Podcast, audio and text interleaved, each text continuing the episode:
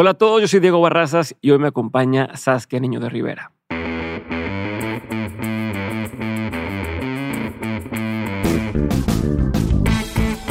Bienvenidos a un nuevo episodio de Dementes, el programa en el que tengo conversaciones reales, prácticas y sin censura con las personas que salieron del camino tradicional para hacer realidad sus proyectos y que hoy son una referencia para su industria. Hoy tuve el gusto de platicar por segunda vez con Saskia Niño de Rivera. Si no escuchas su primer episodio o si quieres recordar un poco, te platico. Saskia es fundadora de Reinserta, una organización sin fines de lucro que busca romper los círculos de la delincuencia para mejorar la seguridad del país, trabajando con el sistema penitenciario. Como su nombre lo dice, Reinserta apoya a mujeres y jóvenes en conflicto con la ley y en proceso de reinserción, así como con los niños que viven en prisión con sus madres para que crezcan y se desarrollen bajo las mismas condiciones que los niños de su edad tienen fuera de la cárcel. Además de esto, Saskia ha publicado un par de libros junto con algunos colaboradores como Un sicario en cada hijo te dio y No es no. El primer episodio con Saskia fue muy bien recibido por ustedes y creo que todos nos hayamos quedado con ganas de más. Hoy por fin se dio esta segunda parte y lo mejor es que está vez grabar en persona. Créanme que este episodio vale muchísimo la pena y tuvimos la oportunidad de llegar más a fondo en temas como la normalización de la violencia y la deshumanización de la infancia, lo que lleve Saskia entrevistando criminales, la diferencia entre psicópatas y sociópatas, la empatía y varios temas más que te van a dejar con mucho que pensar. Este episodio de verdad fue una montaña rusa de emociones. Lo disfruté muchísimo, aprendí muchísimo y te recomiendo que para que veas nuestras expresiones lo veas también en YouTube. Personalmente puedo decir que Saskia es una persona que admiro bastante, así que para mí fue un honor tenerla aquí de vuelta en Dementes. Así que sin más ni más, espero que les guste este episodio.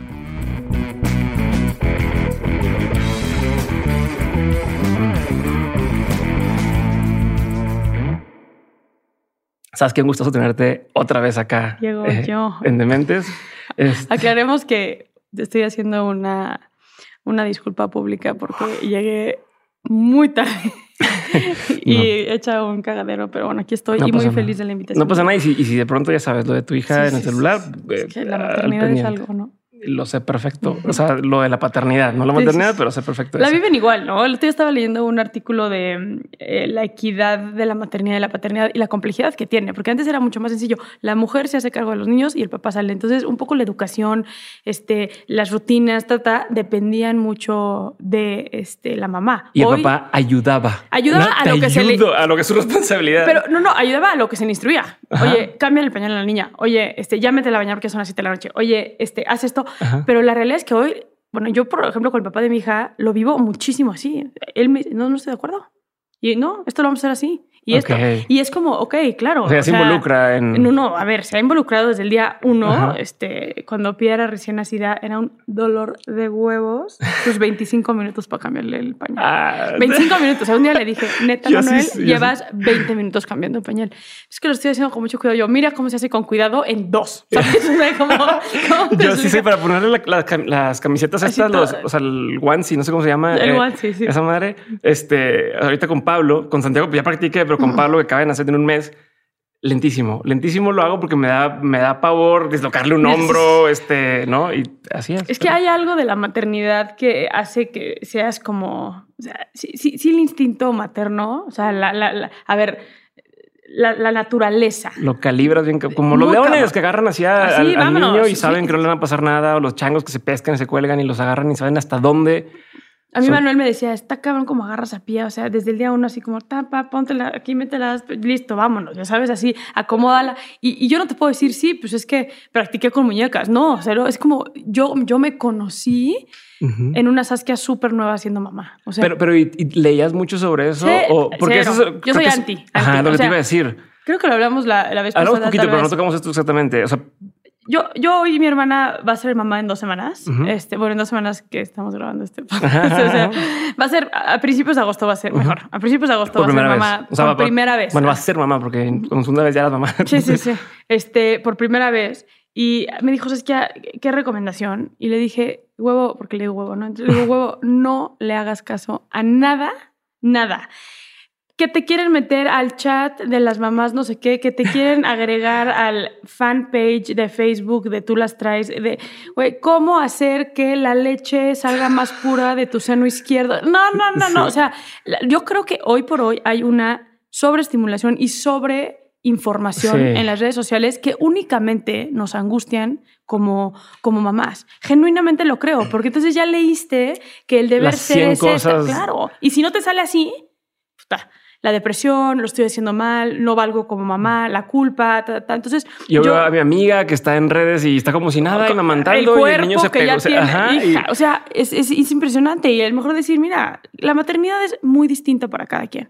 Yo lo he visto, trabajo también con mamás en la cárcel y es bien interesante ver, este, uno, el- lo instintivo que hay en la maternidad y dos, el, a cada quien le va como le va. Y yo creo que ahorita una de mis mejores amigas, a la cual quiero muchísimo y un saludo a, a ella porque acaba de pasar una situación bien dura donde su hija nació así todo lo que planeó. Es como si le hicieron así una bolita y lo tiraron a la basura, ya sabes. Nació Ajá. prematura, este, de emergencia, en una cesárea súper brusca. O sea, nadie, y ella la verdad es que le echó muchas veces una mujer que lleva haciendo ejercicio muchísimo tiempo, eh, se preparó cañón para el parto natural, para cómo lo quería hacer. Tenía como que su plan B de cesárea, Sí. pero así como diciendo, bueno, una cesárea humanizada ahora que les dicen eso. Ujú. Y cuando nos contó, la verdad es que la vi en el FaceTime porque parió en Estados Unidos y literal yo lloraba de verla como en esa tristeza y en esa, en esa, en esa desesperanza del bienestar de su hija, que le dije, güey, welcome to motherhood. O sea, perdón, pero esto es la maternidad. Así, el plan que tenías, el destino te dijo, ah, este es tu plan, Pues, súper. la Se va la chingada. Sí. ¿sabes? Así. Y eso es la maternidad. O sea, Sí. yo, yo, yo- yo soy súper, bueno, ya, ya me conociste en persona, pero yo soy súper masculina, soy como muy eh, tomboy, tengo este Ujú. estirse. Yo para que me ponga un vestido está muy cabrón, ya Ok. ¿sabes? Eh, y no sé caminar en tacones, o sea, hay como muchas cosas que yo no sé hacer. Y, y mi hija, bueno, o sea, si yo le pretendo poner unos pants después de la natación, ya bañada, para eficientar el proceso ajá, sí. de que la esté pijama, todos los niños después de la natación La la pijama, pijama, no, no. Ese es su vestido y sus Ah, zapatillas. ok, ok. este, o sea, ¿De dónde todo- lo sacó? O sea, ¿de dónde tengo- lo ve? No, ¿De dónde lo- no, no, no, es que, a ver, uno sí hay sobreinformación hoy por hoy en, en- en nuestros hijos. O sea, yo, yo trato, le leo a mi hija todas las noches sobre familias incluyentes, sobre el respeto sobre las diferentes culturas, sobre los diferentes colores de piel. O sea, trato de que mi hija tenga...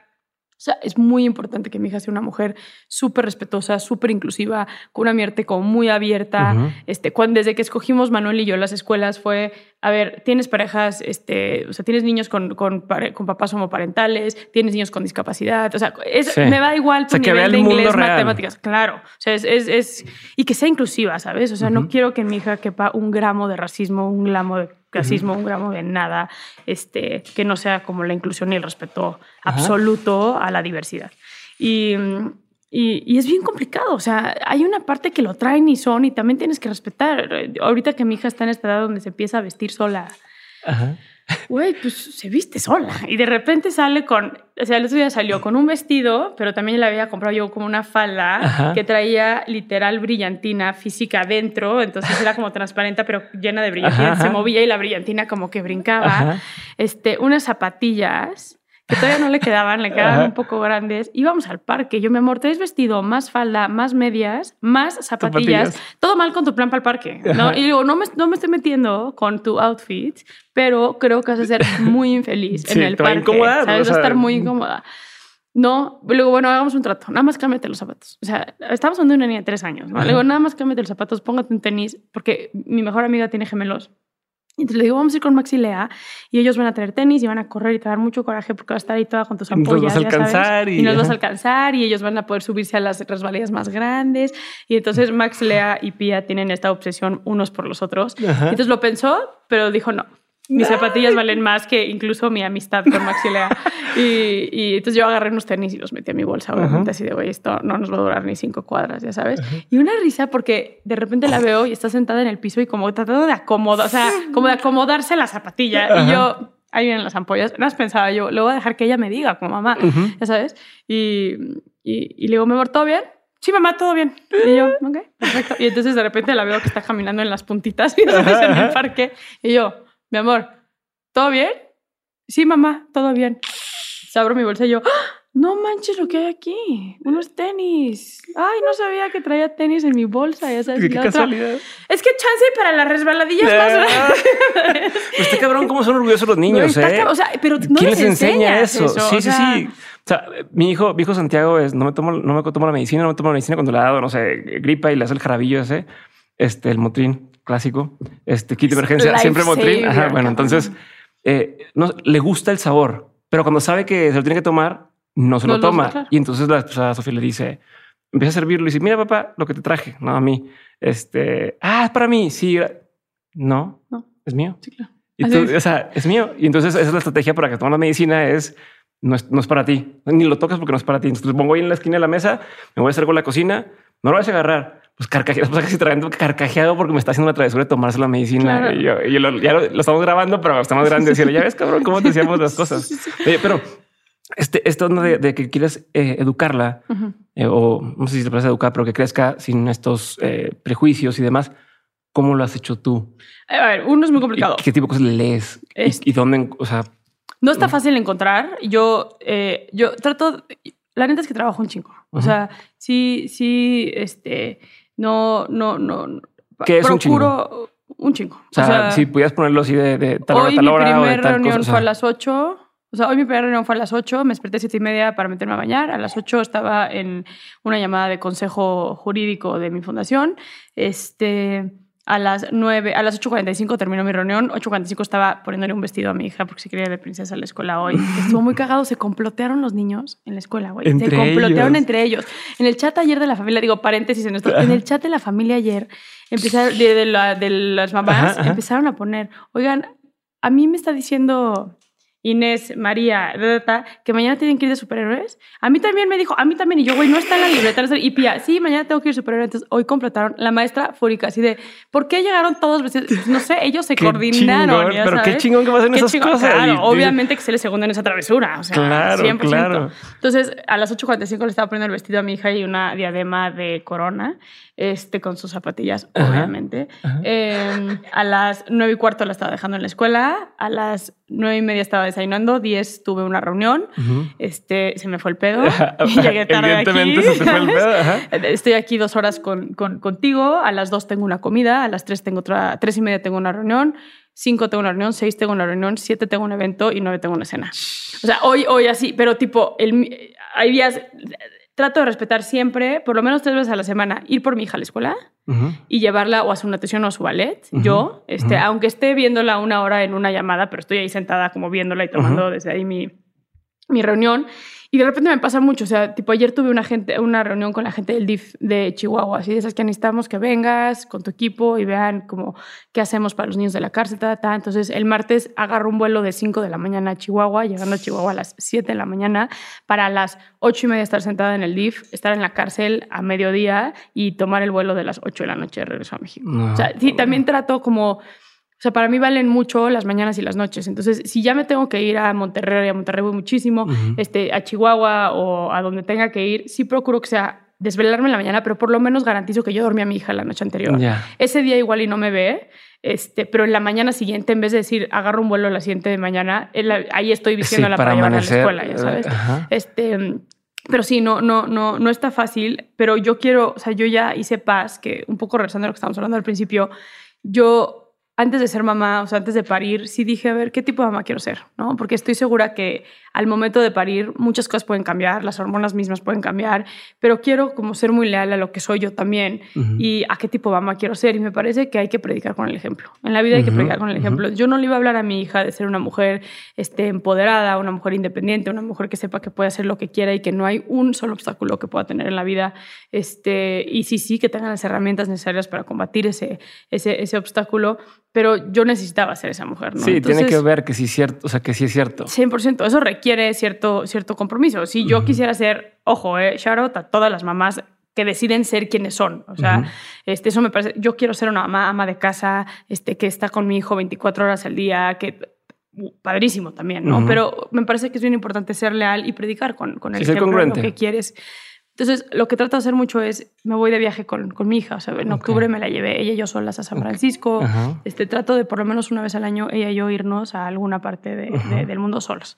Y en San Francisco estuvo increíble porque acaba de pasar todo lo de George Floyd, este, estaba todo lo de Black Lives Matter, y entonces las bibliotecas estaban. eh, no, no son bibliotecas, las librerías. Sí, las yo les digo igual, ¿no? Sí, sí, es que siempre tengo que pensar. Sí. Eh, las librerías estaban repletas como de libros de causa.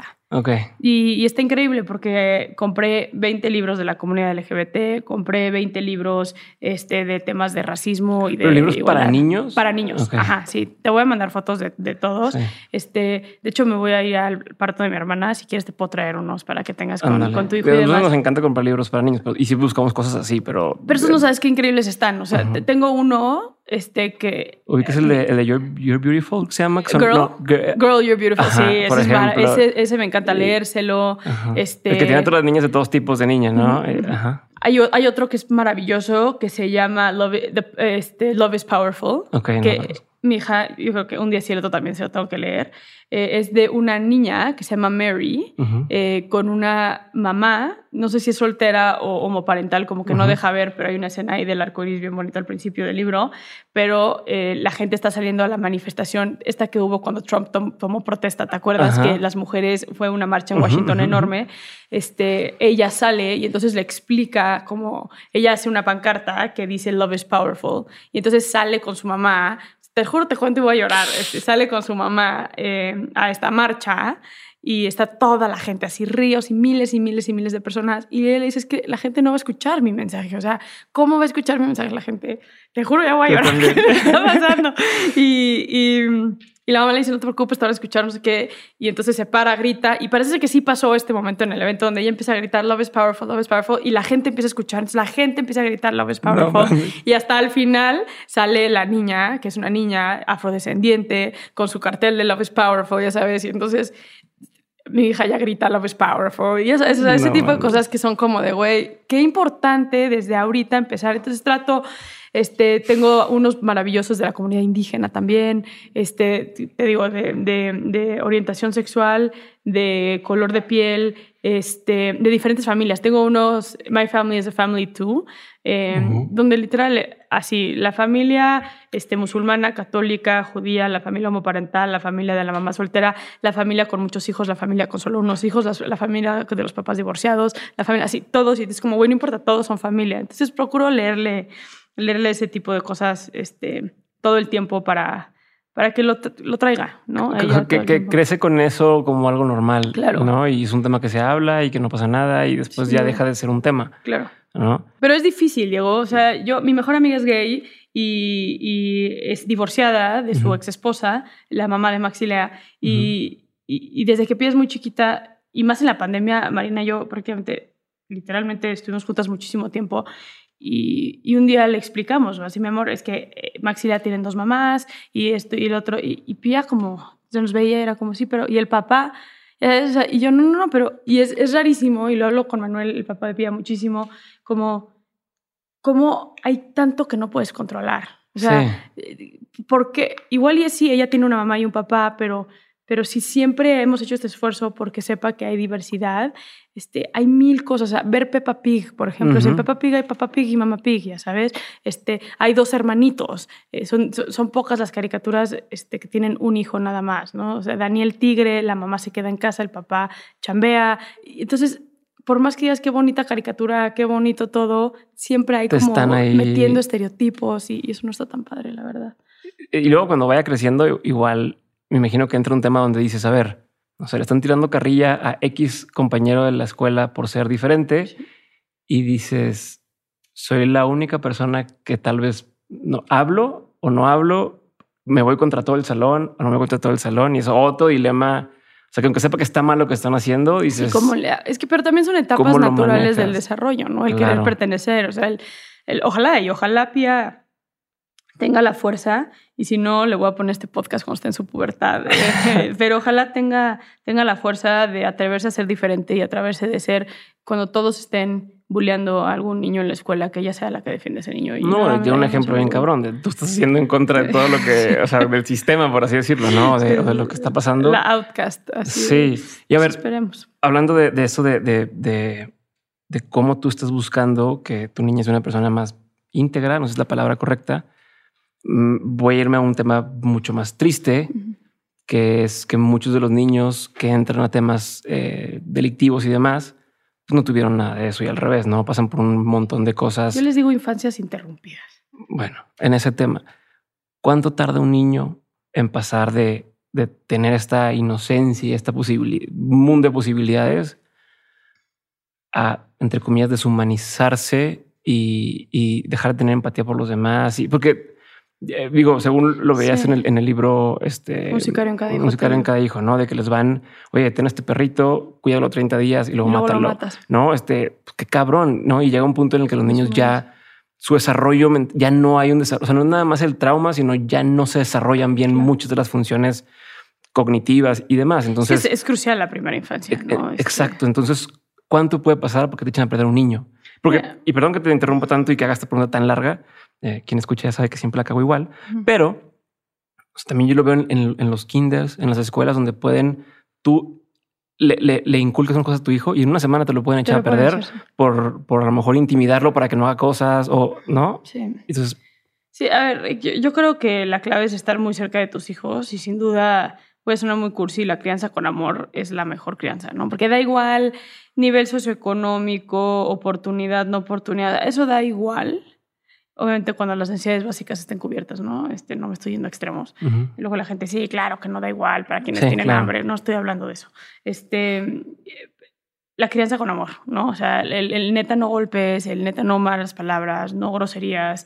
Y, y algo que yo he visto, fíjate que te voy a contar un- un- una historia de justo por la reunión por la cual llegué tarde. Les estaba contando esta historia que me parece que es bien simbólica de la labor que hace Reinserta. Tenemos un chavito Ujú. que lo estamos trabajando, en, estamos trabajando con él eh, en la casa de medio camino. Él, vamos a ponerle Juan. Ajá. Eh, Quiero que sea medio camino para quien, quien no tiene contexto. Sí. es sales de, del De reclusión. reclusorio Como menor de edad y entras a la casa de reinserción social de reinserción. y es como un, un- Acompañamiento en tus necesidades de reinserción. Como la gente con adicciones también, que salen de la Justo. clínica, llegan a, un- a una casa en medio camino que se llama similar y de ahí ya pasan. Sí, a- a la nosotros es abierta, no, no, no creemos en, en, en extender eh, la prisión, entonces no es de noche, promovemos la vida independiente, pero trabajamos justicia restaurativa, educación, trabajo, salud, cultura, o sea, esas, esas, esas como cuestiones este, como muy básicas, ¿no? Y, y él nos llega canalizado del Centro de Reinserción de Menores, de una ciudad que no es la Ciudad de México, ni el Estado de México. Voy a ser como súper cuidadosa, no dar tantos Sí, detalles, sí, porque sí, sí es un caso bien, bien delicado. Sí, y si por algo se sale algo, yo, yo corto ese pedacito. El, el, Le pusimos Juan, ¿no? sí, Dijimos. Juan, Juan, ajá. Eh, él nace, su mamá es víctima de trata, Ujú. está siendo tratada cuando él nace, entonces él un poco su infancia y sus recuerdos de la infancia son en el burdel en el que Ok. él trabajaba. A los tres años, pues los tratantes se dan cuenta que hay un área de oportunidad con los pedófilos y con, No y con este niño, entonces le entrenan a dar sexo oral, lo entrenan a tener relaciones sexuales desde los tres años con los clientes. Él en una acto de desesperanza, se, porque es bien interesante, porque aún habiendo nacido en ese ambiente, no le gustaba eso, no era lo que quería, eso sabía, el instinto de, güey, esto no, está, Esto no bien. está bien. Se sale y se vuelve un niño en la calle y el DIF lo recoge. Ujú. Y en el DIF, este, él en un momento eh, tiene eh, relaciones sexuales con un niño de 7 años. Él tenía 14 años en ese momento. Ya, ya tenía, o sea, de Él los tenía tres años 14, hasta ajá. los casi 14, 14. estuvo. Entraba y salía de la calle, entraba a las casas de hogar, se escapaba de las casas de hogares, se iba a la calle de regreso. O sea, Ya. en lo que logró escaparse ya tenía como 8 o 9 años. O sea, fue, como. O sea, sí fue un niño tratado durante mucho tiempo, por ejemplo. Y cuando tiene relaciones sexuales con el niño de 7 años, el, el DIF lo acusa por violación, Ujú. agraviada obviamente por ser un, o sea, por pedofilia, abuso sexual infantil, todo este, este tema, y lo meten a una comunidad de internamiento para adolescentes en conflicto con la ley, que para quienes no sepan, aquí en México la, el término comunidad de internamiento para adolescentes en conflicto con la ley son las mal llamadas correccionales o las cárceles de menores. Pero no podemos decir las cárceles porque va contra los derechos humanos. Ok, y porque está mal llamado correccional también. Pues porque No el no término de nada. corregir va contra la persona. Ok, ya sabes, ok, hoy ok, ok. cómo se los términos. Y eh, cuando, cuando llega a la comunidad de internamiento, lo violan porque pues, en la cárcel hay una regla y si te metes con niños, pues te va, fatal, lo violan otra vez en la cárcel de entrenamiento. Y a nosotros ya nos llega como un... Otros presos. Otros, otros niños, niños, otros que no puedes decir que están presos. claro, exacto, otros adolescentes que están en conflicto con la ley. Y cuando ya termina su medida de internamiento, que es la sentencia, no los canalizan de este estado y no los mandan a México, a la casa de medio camino. Y, y es, un, es un caso como bien simbólico, porque rápidamente le dijimos violador. ¿No? O sea, a los 14 años, con la mano en la cintura, le dijimos violador. Fue un niño de la calle, fue un niño que estuvo viviendo en un burdel con su mamá durante mucho tiempo y que estaba siendo tratado y explotado sexualmente. Eh, ¿Dónde estábamos también como sociedad en ese, en ese momento? Entonces, son casos como súper complicados de dónde está la línea entre víctima, victimario, bien, mal, este, corresponsabilidad social, no corresponsabilidad social. O sea, hay, hay como muchos factores que tenemos que entender cuando hablamos de la delincuencia en la infancia. La gran mayoría, y lo pueden leer en Un sicario en cada hijo te dio, hay como varias historias ahí, que yo, las autoras y, y yo no buscamos que tú digas, ay, este, pobrecito, ni mucho Ujú. menos, pero tampoco buscamos que digas, güey, son unos criminales y tienen que morirse en el infierno, ¿sabes? O sea, esa, esa actitud sin que podamos introyectar la corresponsabilidad que existe en nosotros como sociedad en decir dónde hemos fallado. O sea, si hoy tenemos a un niño de nueve años que está siendo reclutado por el narcotráfico y no estamos haciendo nada para prevenir que ese niño sea reclutado, el que mañana ese niño tenga 16 mate a años y sea un sicario, también eso es culpa nuestra. ¿no? Este, y yo sé que es difícil en un México tan dolido. Es difícil entender ese concepto porque México hoy ha tomado una bandera de entender la justicia como un sinónimo de venganza. Entre peor les vaya Sí. en la cárcel, mejor. Entre más años, mejor. Entre peor condiciones que tengan en la cárcel, mejor. No tienen agua potable, duermen 30 en una celda. Qué bueno, se lo merecen. Sí. A mí hay gente que me ha dicho, güey, pongan una bomba en las cárceles y ya con eso solucionamos ese, ese tema y invertamos ese. Y yo, güey, no es así, ¿sabes? O sea, no, no, no es tan fácil. Y me parece que es tener una visión de la justicia errada, una visión de venganza. Este, digo, vamos a lo básico, ojo por ojo y el mundo se queda ciego, ¿no? Y, y pareciera que en México eso es lo que estamos este, haciendo, como, güey, con tal de yo estar bien y si yo me tengo que vengar, todo lo Pero, demás no pasa nada. ¿Y dónde pintas la raya en el sentido de, y, o sea, ahora que tengo hijos, te digo, lo entiendo de, oye, yo voy al parque con mi hijo y alguien le pega, o quieres subir al trampolín y está la niña que es un poquito más grande y, eh, y lo, lo avientas y hasta dónde llega el, oye, no, defiéndete o, o- o- o el niño lo mordió, de, de- devuélvesela o no, o la impotencia que sientes, o a los niños que estás, que, que no están en situaciones tan vulnerables, que están en una situación, pues, tienen su familia, Claro. eh, son amados y demás. ¿Hasta qué grado está bien enseñarles?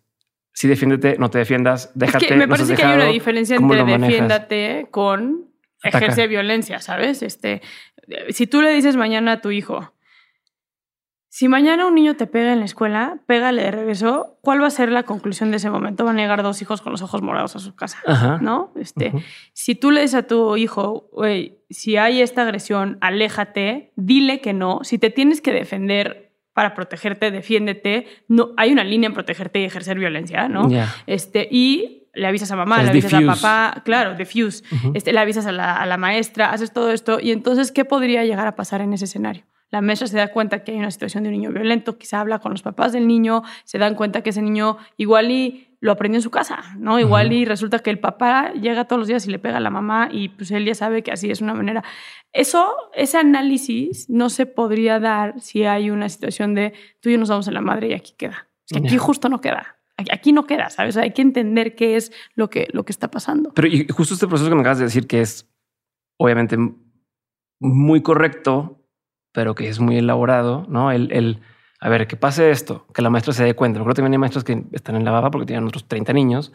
Este, luego que se hable con los papás, que los otros papás acepten, ¿no? O, o que también cuando un niño es problemático, hay problemas muchas veces en casa, muchas veces, y a lo mejor no están presentes o lo que tú quieras. No, no, que, este, que se arreglen la madre. Sí. Si eso pasa en estas situaciones de privilegio, ¿cómo replicas todo ese concepto en, oye, este niño que a los tres años eh, está, estaba en este burdel siendo tratado, ¿quién, o sea, a quién le toca Responsabilizarse. y, y ayudar, siendo que también la mamá está en un problema? Es que hay etapas, ¿no? O sea, Ajá. para mí, el que un niño esté en un burdel, de entrada es un problema. ¿no? O sea, es un problema de una problemática mucho más grande que tenemos en México. Sí. México es el país dentro de los tres países del mundo donde más pornografía infantil hay donde más trata de, infantes hay, de explotación sexual infantil hay, es el país número uno en la creación de pornografía infantil en el mundo. O sea, en México se produce el 60% de la pornografía infantil que se consume en todo el mundo.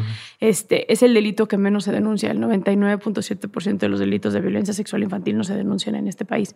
¿Por, cómo, por, o sea, Porque la gran mayoría son en familia. El tío, el hermano, el abuelito, así. Entonces hay este como conflicto bien cabrón de cómo voy a meter a mi papá a la cárcel, cómo voy a meter a mi esposo a la cárcel, cómo voy a meter a mi hermano a la cárcel, ¿sabes? O sea, como... O sea, sí, sí. Eh, de hecho, ayer justo salió otro libro que coescribí que se llama No es No, y donde vienen varias historias de violencia sexual. Y hay una en especial de una esposa que meta a su ex esposo a la cárcel o intenta meterlo a la cárcel porque el ex esposo está violando a la niña con autismo a la hija que tienen en común. Digo, compren el libro, se llama No es No, pero es toda una historia de dos años de lucha de esta, de esta, de esta chava, de cómo intenta combatir el sistema para poder proteger a su hija. Aparte, una niña con autismo que no puede hablar. No puede decir, o sea, y aparte me imagino que eso le, agrava la situación.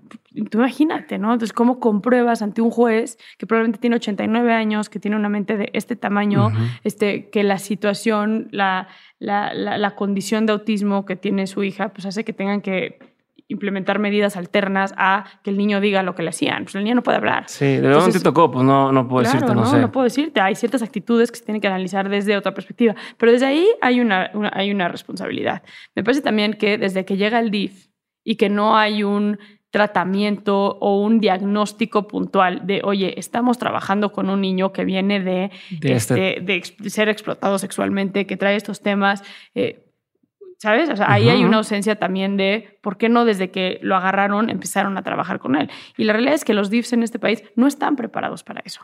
No están. O sea, a mí en Reinsert también he hablado varias veces, oye, es que fíjate que acabamos de rescatar a unas niñas, a unas niñas de una red de trata, pero híjole, están bien cañonas, nosotros no las podemos tener aquí, están bien cañones. Y yo, güey, no están bien cañonas. Son niñas que están sobreestimuladas sexualmente, que llevan en un ambiente de sobrevivencia, literalmente, donde se les ha trabajado psicológicamente. Sus herramientas son, oye, no quiero que me pegues, hago cosas sexuales o lo que fuera, ¿no? O te puteo de regreso o te, digo lo que te voy a hacer. O sea, sí. está muy trastornante, entiendo, pero no puede ser que el DIF de nuestro país no esté capacitado al 100% para trabajar temas de violencia en la infancia, ¿no? Entonces se va grabando, se va grabando hasta terminar en lo que el caso de Juan, ¿no? Terminó en una comunidad de internamiento con una sentencia delictiva por violador eh, o sea, ya como con esa, ese prejuicio, digamos, o ese, esa marca en su vida, que nadie se lo quita, nadie se lo quita.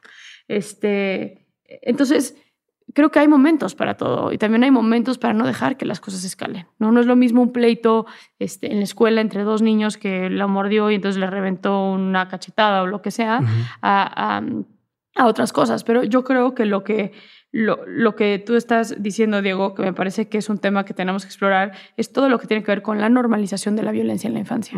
Y no es nada más un tema de este, cómo le enseño a mi hijo a pegarle si le pegan, sino también es cómo cuido lo que mis hijos ven en la televisión. ¿Por qué quiero que mi hijo tenga una admiración cabrona por el narco? Este, lo que escuchan, ¿no?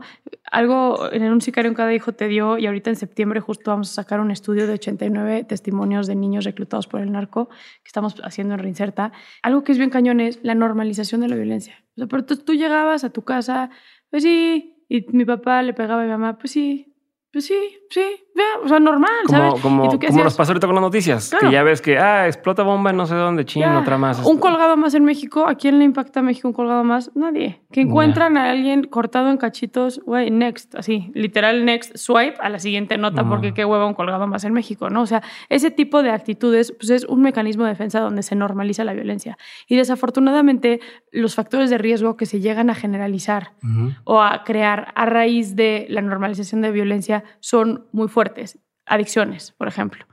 Si yo vengo de un ambiente donde no he podido expresar mis emociones, donde si lloro, este, mi papá me decía, güey, te voy a pegar, o, te pegaban, o ta, ta, ta. Pues hay, ciertas cuestiones emocionales que tienen que salir, son fugas, ¿no? Y empiezan a salir en factores de, riesgo, este, mal manejo en la escuela, este, bajas calificaciones, mala conducta, consumo de, adicciones, eh, ejercer violencia. Hay como muchos factores que son alertas al final del día para lo que puede ser un escenario este, catastrófico. Entonces, ese es el problema de la normalización de la violencia. Y yo escuché dar un dato, no recuerdo si era, creo que nada más el 2% de, de los criminales son temas que tienen temas de eh, son sociópatas o, o sea, psicópatas. que hay psicópatas, que hay un tema más allá, que el resto son esos casos que pudieron es que, a ver, habría que definir psicópatas y sociópatas, ¿no? Yo, yo, cada criminólogo lo define distinto, este, eh, y dependiendo mucho de la rama y la experiencia en la que estás. Un, criminólogo que trabaja en la rama de la victimología, por ejemplo, te va a definir un concepto muy distinto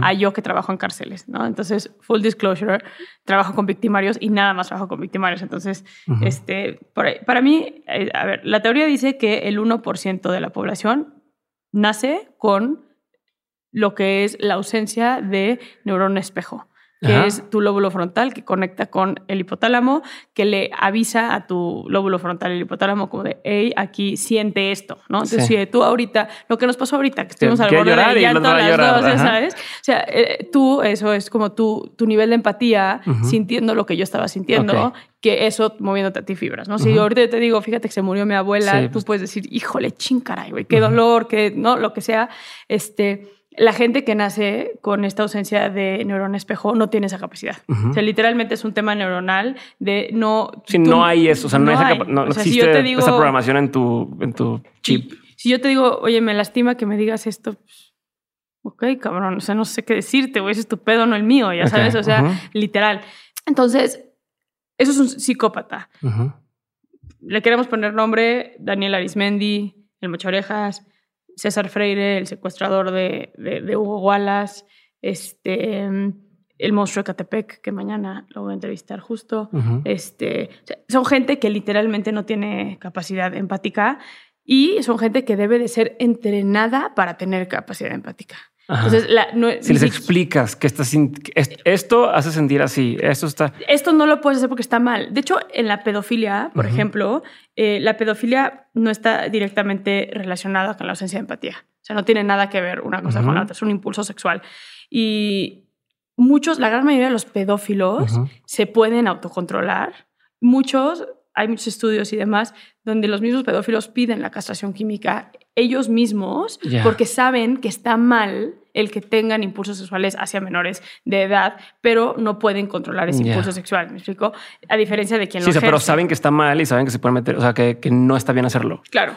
A diferencia de quien lo ejerce, que ya me imagino ahorita toda la gente preguntando, pero entonces, ¿qué hace diferente que alguien ejerza y no ejerza una, una, agresión sexual hacia un, un, menor? Tiene que ver todo el contexto sexual, este, sexual y todo el contexto de la infancia también. Okay. ¿no? Entonces, tiene que ver con la normalización de la violencia. Probablemente quien ejerce ese impulso. O sea, traía la, traía la eh, predisposición y su entorno le dio ese último empujón para hacerlo. Sí, su entorno le dio ese último empujón para hacerlo, literalmente. No le enseñaron que eso estaba mal. Es más, en su casa probablemente lo, violaban, eh, había una normalización de la, de la violencia sexual en la casa. O sea, no hubo ese límite moral, que es al final algo aprendido, ¿no? Porque ahorita afuera del, aire con micrófonos apagados, tú hablábamos de, de, la culpa y de los niños que ya tienen esta cuestión como de retarse y de, y de hacer este tipo de cosas. Hay mucho que viene en el instinto del humano, ¿no? Desde que nacen. Y, y el contexto psicosocial influye en el 99% de los casos. Incluso yo te diría que los psicópatas ni deberían de estar en la cárcel, deberían de estar en instituciones mentales. O sea, porque ni siquiera entran en el 18 constitucional que nos habla de los cinco ejes de reinserción social. A, un Daniel Arismendi que le pongas más deporte, más grado escolar, este, vale madre, eso no va a hacer ninguna diferencia en, ese perfil, ¿sabes? No, al monstruo, a Juan Carlos, al monstruo de Catepec, eh, el que tú le enseñes este, que tenga que terminar la secundaria no va a quitarle el impulso de matar y de violar a mujeres. O sea, punto, ¿sabes? Eh, entonces, incluso es hasta un riesgo para los sistemas penitenciarios tener este tipo de perfil de, personas dentro de los, de los cárceles. Pero que no tengan esta sensación de empatía o este tema de, de que nacen sin esta capacidad. espejo. Eh, o sea, una cosa es que no me dé cuenta que la otra persona está sufriendo o sintiéndose mal a pues lo hago más y lo hago más y lo hago más, ¿no? O sea, llegan a sentir algún tipo de placer al, al lastimar. O sea, pero ¿cómo brincan de...? Porque yo puedo decir, pues no, es que no, no me identifico contigo y listo y sigo mi vida a... No me identifico contigo, pero ahora te quiero hacer daño. yo, yo lo, como se define, tiene que ver con características antisociales. Porque hay muchos psicópatas funcionales, Ajá. ¿sabes? O sea, Sí. los Los que echan en la en la oficina Claro. o que. Ajá. O sea, eh, políticos, eh, sácate una hojita, y escribamos nombres, ¿sabes? Este, son psicópatas funcionales Ok. Eh, no sienten remordimiento, no. y operan sabiendo el bien y el mal, no sintiéndolo. O sea, un Javier Duarte, por poner un ejemplo, ¿no? O sea, Javier Duarte es un psicópata funcional del libro. O sea, es un, güey, me puedo chingar 700 millones de pesos del gobierno. Me da igual que no le lleguen las medicinas a los niños con cáncer. No estoy sintiendo ningún tipo de empatía que, eh, porque eso significa mi yate, mi casa, este, mi yo merezco, yo merezco, yo merezco. Eh, son, son psicópatas funcionales de alguna manera, donde saben manejarse en sociedad no saben hasta dónde, saben esconder, o sea, hay como muchas cosas que, que saben hacer, a O sea, diferencia... inteligentes. Mucho, claro, a diferencia de un monstruo, ¿no? De Catepec, o sea, de un Juan Carlos. O sea, Juan Carlos es un tipo que viene de un ambiente sumamente violento, este, desde la infancia, eh, fue empujado y él decidió también pertenecer a la delincuencia organizada. Es un tipo bastante limitado intelectualmente, una familia disfuncional por completo. O sea, hay muchos factores psicosociales que ayudaron a que él ejerciera este impulso y este tipo de, de- de- de violencia, ¿no? Que hace diferente este, a un Javier Duarte, por ejemplo, o a un Mocha Orejas, el entorno psicosocial, literal, ante un padecimiento que tienen antisocial. Pero, por ejemplo, este cuate monstruo, cuando tú has hablado con él, ¿sabe lo que, o sea, sabe que hizo mal? ¿Cómo? ¿O se siente, se No. siente Él no culpable? cree que está mal. Ah, sí. No, él te lo dice. Yo, o sea, él hasta me dijo, Juan Carlos se la mama, me dijo algo así como, este, Parece que lo dices como si fuera tu... Es de que, ah, pues ya estuve echando el chal con este güey. Es que, ¿Sabes qué? Me cago usarlos. O sea, me, o sea, me hace raro decirle Juan Carlos, pero me cago usar los términos que ponen los medios, Ujú. ¿sabas? O sea, porque de repente Deshumanizas también. deshumanizas bien cabrón. O sea, eh, pero estaba yo platicando con él y algo me dijo como, es que licenciada, yo también le hice un favor a esta sociedad. O sea, a las mujeres que yo mataba eran unas putas. En su cabeza él estaba Él haciendo bien. un bien O sea, a es la, a el la justiciero sociedad. de la... Claro. Y también ya hay una parte, Daniel Arismendi, por ejemplo, también la tiene mucho. Él también cuando platiqué con él, él me lo decía mucho, como eh, no le quité nada a nadie que no tenía para, para tenerlo otra vez, ¿no? Este. Yo, yo, yo aparte hacía mucho bien en la sociedad, o sea, se justifican, pero no desde un lugar emocional, desde un lugar social, porque al final tienes todo este aparato diciéndoles que están mal, ¿no? O sea, yo... eh, el monstruo no lo dejan ver mujeres. O sea, cuando llegué yo a entrevistarlo, el policía en SWAT, porque yo no le vi la cara, o sea, me dijo, pues es la primera vez que, que Juan Carlos va a sentarse así con una mujer, porque tiene prohibido sentarse con, con, con mujeres. Y yo, nada más no me lo, no le quiten las esposas y estamos bien, ya sabes. Qué. Pero, pero, pero sí también hay como todo este sistema que criminaliza al criminal, ¿no? No estoy justificando criminalizar al criminal y entonces pues hay un entendimiento en ellos que estoy mal. O sea, Daniel te lo decía, pues yo sabía que es ilegal lo que estaba haciendo. Yo sabía que eventualmente me iban a agarrar, yo, yo, yo sabía, ¿no? Pero, pero no hay esta parte de culpa, no hay esta parte de, de, güey, esto que estoy haciendo no lo debo de hacer, estoy siendo parte de un daño social, moral, lo que sea, no, no, no, no le existe. A ver, pero tengo, tengo un par de dudas de eso. Eh, por un lado, ¿crees que también hay gente que es psicópata, la palabra que me dices que es la correcta, pero que lo usan para bien, entre comillas, como decir estos justicieros reales de voy a hacer la revolución, ¿no? O voy a... Y que sí matan gente, que sí hacen cosas con un, en- entre comillas, un, un buen fin, como en las guerras de o como en... Stalin, de Lenin, Ajá. de, de, de- de Hitler, de, todos esos güeyes, ¿no? Que, Ok. que sí requiere sin duda cierto, eh, cierta bastante nivel de, de personalidad social. El problema con el psicópata funcional es que el psicópata por naturaleza es narcisista. Muy, muy narcisista, sumamente inseguro Ok. eh, y muy egocéntrico. Entonces, esas características per se hacen que sea difícil Pero hay gente que, una está, persona que es, inclusiva. entre comillas, exitosa en los negocios, pero que dices, cumple con ese... Pero o sea, exitoso y entre que comillas. Entre comillas ajá, y, y también cómo entre trata a comillas, su equipo, Ajá. cómo, o sea, cómo explota a la gente, cómo igual el producto que hace no es el producto más, Ya. este, ¿no? Socialmente responsable. Eh, O sea, pero no hay una rayita. eh, o sea, es que lo que me dices me hace pensar en gente la que es, no, yo workaholic y la familia después, yo primero quiero lograr esto y quiero hacer tal cosa. Y, y es, güey, estás en la rayita de, de, de- de irte hacia el lado. No que vaya a ser un crimen, pero que pueda no sentir esta empatía. O sea, puede pasar. o pasa. Digo, no, no sé que te vas a convertir en, que son- psicópata, pero que, que es que digas, no creo que te conviertas. Yo sí creo que un psicópata nace. Nace, O sea, no, no, no. Creo que vas ejerciendo ciertas características de personalidad que no necesariamente tienen que ver con ser un psicópata. Puede ser una persona extremadamente narcisista, puede ser una persona extremadamente, este, no sé, eh, segura de ti misma, puede ser una persona bastante egoísta, puede ser una persona. O sea, esas son características que todos tenemos, ¿no? O sea, yo de Sí. pronto digo, Y- a ti que te caracteriza, pues tienes ciertas características buenas y, para muchos es una dualidad, ¿no? Este que ves, "Ay, se ve súper segura esta persona y muchas veces es muy insegura. Pues justo o- los psicópatas. O sea, un, un Stalin, por ejemplo. O sea, era un tipo que si tú lo ves todo el tiempo estaba súper aseado, este, usaba estas ropas como súper extravagantes.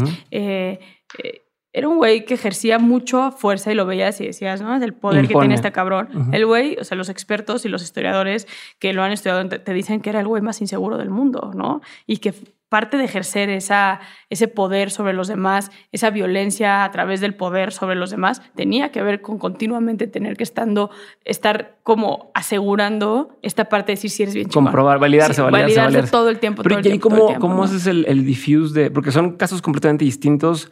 Bueno, creo el, el de el niño que desde chico estuvo maltratado y demás, pero que sí tiene esta capacidad de, empatía y se la van eh, coartando a, a este personaje que nace sin esa capacidad y crece en un entorno disfuncional.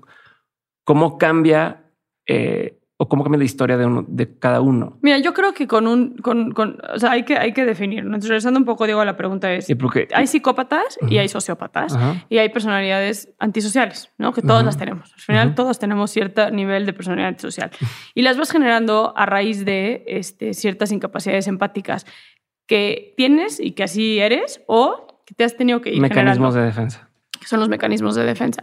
Yo, como se lo explico a la gente en peras y manzanas, es todos nacemos, o sea, con diferenciación de ese 1%, todos nacemos con empatía a nivel 10. O sea, cuando estás en el hospital, en tu cunita, esta imagen de todos los bebés así, así, ti, ti, ti, 10, empatía ujú. 10. Y conforme pues, vas viviendo la vida, pues vas teniendo situaciones, Decepciones y... pues situaciones, ¿no? Este, resulta que pues, me, cortó la novia, cabrón, y, y me tiró dos semanas en la cama y estoy tirado a la basura. Pues las posibilidades de que eso te vuelva a pasar son nulas, ¿no? Ujú. este, la siguiente novia que tengas no te vas a ir como gordo en tobogán en ese, en ese aspecto, ¿no? O resulta que a los cuatro años me violaron. ¿sabes? O soy, o resulta que a mi papá le gusta tocarme. Y eso es bien interesante en el lugar. Tengo que, o sea, si vivo en una casa donde a mi papá le gusta tocarme, tengo que sobrevivir eso. Entonces, Sí. no puedo sentir el mismo dolor de cuando mi papá me tocó la primera vez a cuando me toca la, la vez 20.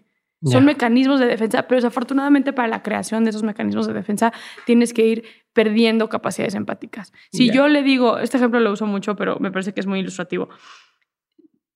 A un niño de 10 años que vive en una casa donde nunca ha visto violencia, mamá y papá, o papá, papá, mamá, papá, lo que sea, se llevan de huevos. Este, todo es con amor, todo es en buen pedismo, todo es bonito, todo es color de Buen rosa. pedismo. Sí, en buen pedismo.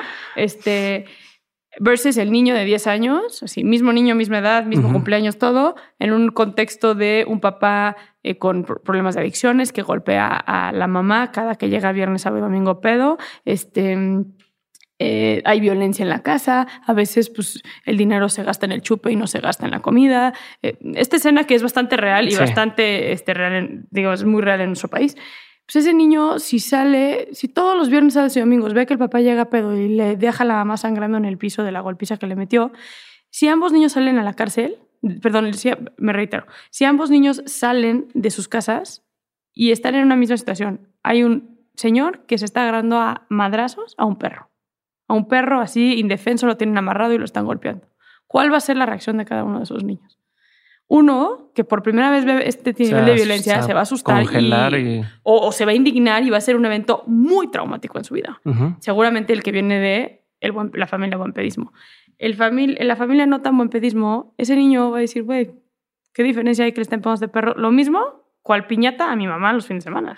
Sí. O sea, no me impacta que le estén rompiendo el hocico a este perro, güey. O al revés, se pone y le quiere romper el hocico al señor. No, luego hay que decir que por Pero no. como esa agresión que, que sienten y la quieren desquitar en otras cosas. Cl- claro, pero hay, hay como si hay, si hay como una normalización Ya. de la violencia. O sea, si no lo hago con mi papá, ¿por Sí, qué lo voy a hacer con con- señor que lo está con un perro? ¿Sabes? Ajá. Este, Eh, digo, siempre, a ver, nada es en stone, ¿sabes? Nada de lo Sí, que estamos sí, sí, diciendo sí, aquí es la regla. Hay, hay que analizar Sí, pero cada sí es eso de que dices que va bajando el... el, el- Pues lo dijimos ahorita, ¿no? O sea, en México, ¿sabes cuál es el mejor ejemplo? George Floyd. A ver.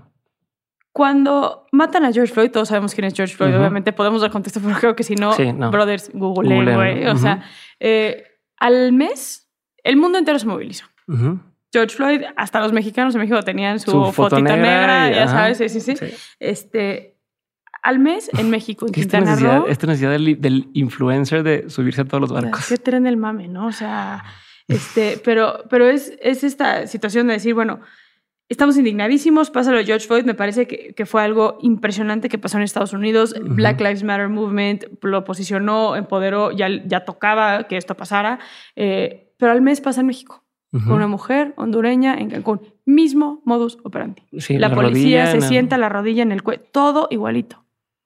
¿Fue noticia? ¿Un día tal Un vez? día en Twitter y... ¿Quiénes pusieron su, su Honduras Lives Matters? ¿Sabes? O sea, no, nadie. Porque en México tenemos normalizada la violencia. Porque el que hayan matado a una mujer en nuestro país matan a 11 mujeres todos los días. El que hayan matado a una mujer ya no nos moviliza como debería de movilizarnos.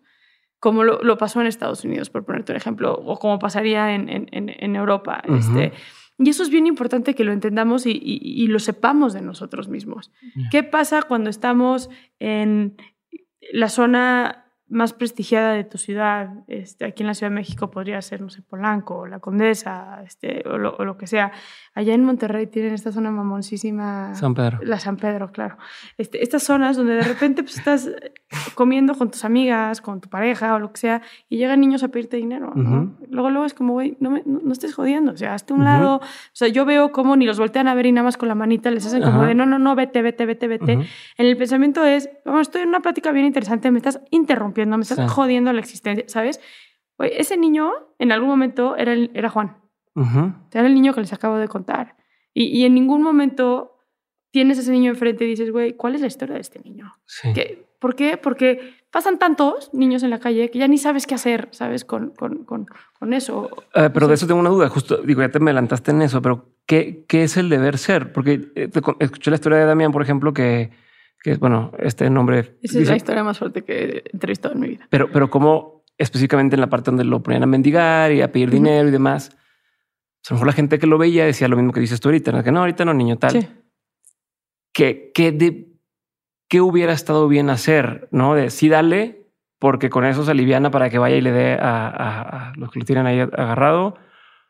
No des porque estás manteniendo ese Sí, ese, círculo. ese- O ese sea, grupo. ¿cuál, ¿Qué es el, el- el deber ser desde tu óptica eh, o con lo que has visto? ¿Qué es, qué es lo que debes? O decirle, niño, ¿qué pasa? ¿Dónde estás? ¿Estás bien? No sé qué, ¿tienes ayuda? O sea, ¿qué es lo que tienes que hacer? Qué buena pregunta, Diego. Y ve, yo lo que hago es, uno, yo creo que cada quien tiene que responsabilizarse en el país en el que vive y sabernos parte de la solución, ¿no? O sea, él o la mexicana que diga, oye, yo la neta no ayudo, yo mi pedo, mis cosas, así a mí me da igual este, si mis acciones tienen algún tipo de consecuencia. O sea, yo por mí y unos tres por los que más quiero y se acabó. Ujú. Yo creo que esos mexicanos, mexicanas, están de la chingada, güey. papá. Ujú. O sea, hoy no hay lujo que puedes darte en que tus acciones. Y no es decir, ay, güey, yo no tengo tiempo para poner una fundación. Nadie te está diciendo que pongas una fundación. Es qué acciones tienes tú en el día a día. Yo, por ejemplo, cómo estructuro mi vida. Yo tengo una cantidad de dinero, mil pesos, no, no, es- no- es nada fuera del, del otro mundo, que al mes, si puedo un poco más, un poco más, le doy a cuatro barrenderos.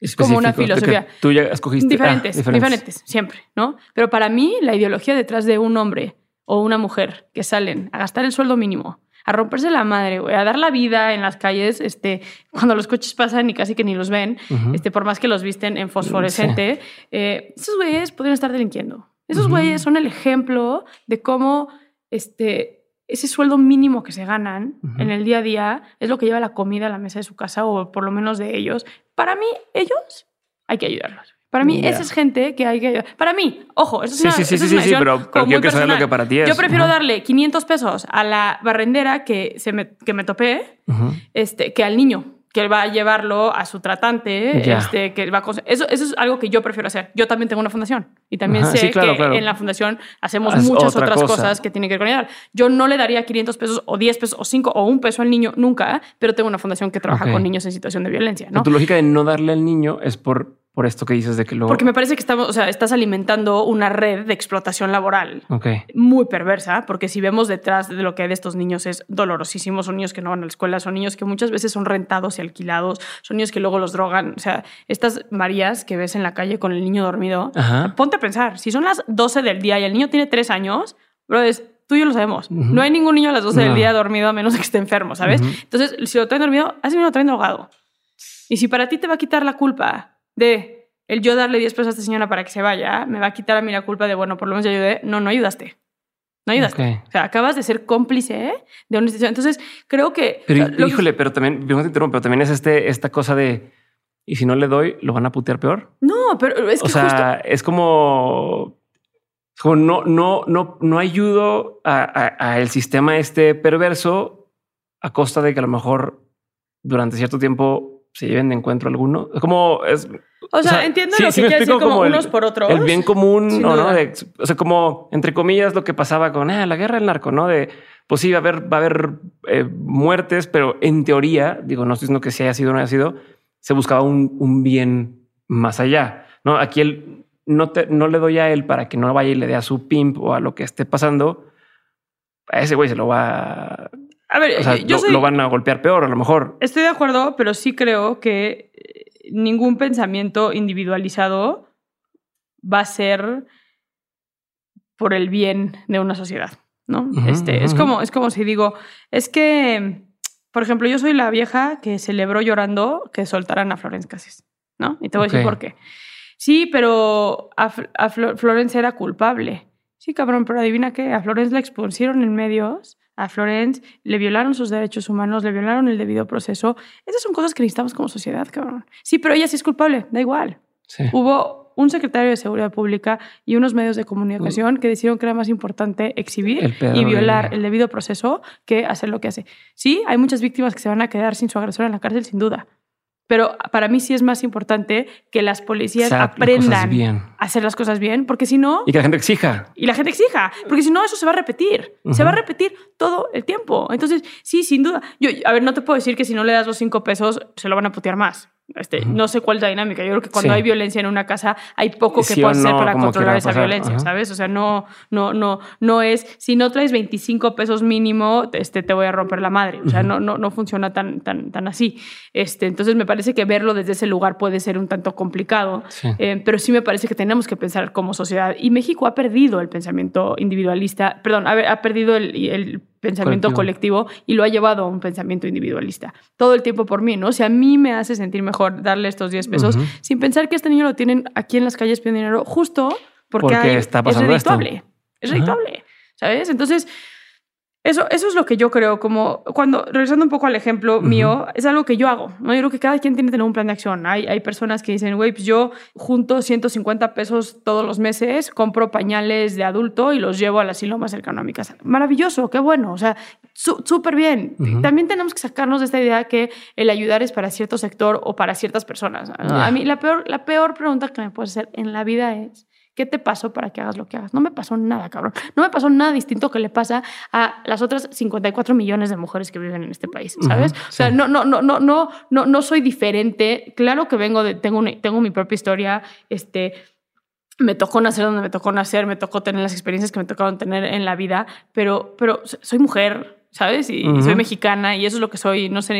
Pero me choca este pensamiento de como, claro, porque le secuestraron, ah, entonces ella, como a mí no me ha pasado nada, no hay pedo, yo no hago nada. No, que claro. no pase. O sea, eso es un pensamiento que me parece súper, súper mediocre y que no, no, no podemos seguir teniendo, porque en México hemos perdido esa capacidad de pensamiento colectivo que tiene que ver con realmente encaminarnos hacia un México mucho más en paz. ¿no? Es un tema a lo mejor de hoy me sacrifico y hoy no compré Uber Eats por darle, o sea, ¿estás de acuerdo? Es que, pero aparte son, son Sacrificios sacrificios bien pendejos, tontos. ajá. O sea, ¿cuánto te cuesta tu pinche Starbucks? Ajá. La neta, ¿cuánto te cuesta tu Starbucks? O Sí, sea, o sea, si estás dispuesto a pagar los 50 pesos o más de un Starbucks todos los 50, días, 100, o mejorástelo o sea- tú y esa diferencia a lo mejor lo puedes. O di una vez al mes o tres veces al mes, no me voy a dar mi Starbucks que me doy todos los días. Ese día justo me voy a hacer café en mi casa y voy a juntar esos 300 pesos y en vez de gastármelos en el Starbucks, voy a justo dárselos a un barrendero que sale todos los días a ganar el sueldo mínimo y que para él el, esos 300 pesos que le puedes ayudar le van a hacer un cambio Sí, se me brutal hace, se me hace eso, eso que dices. yo-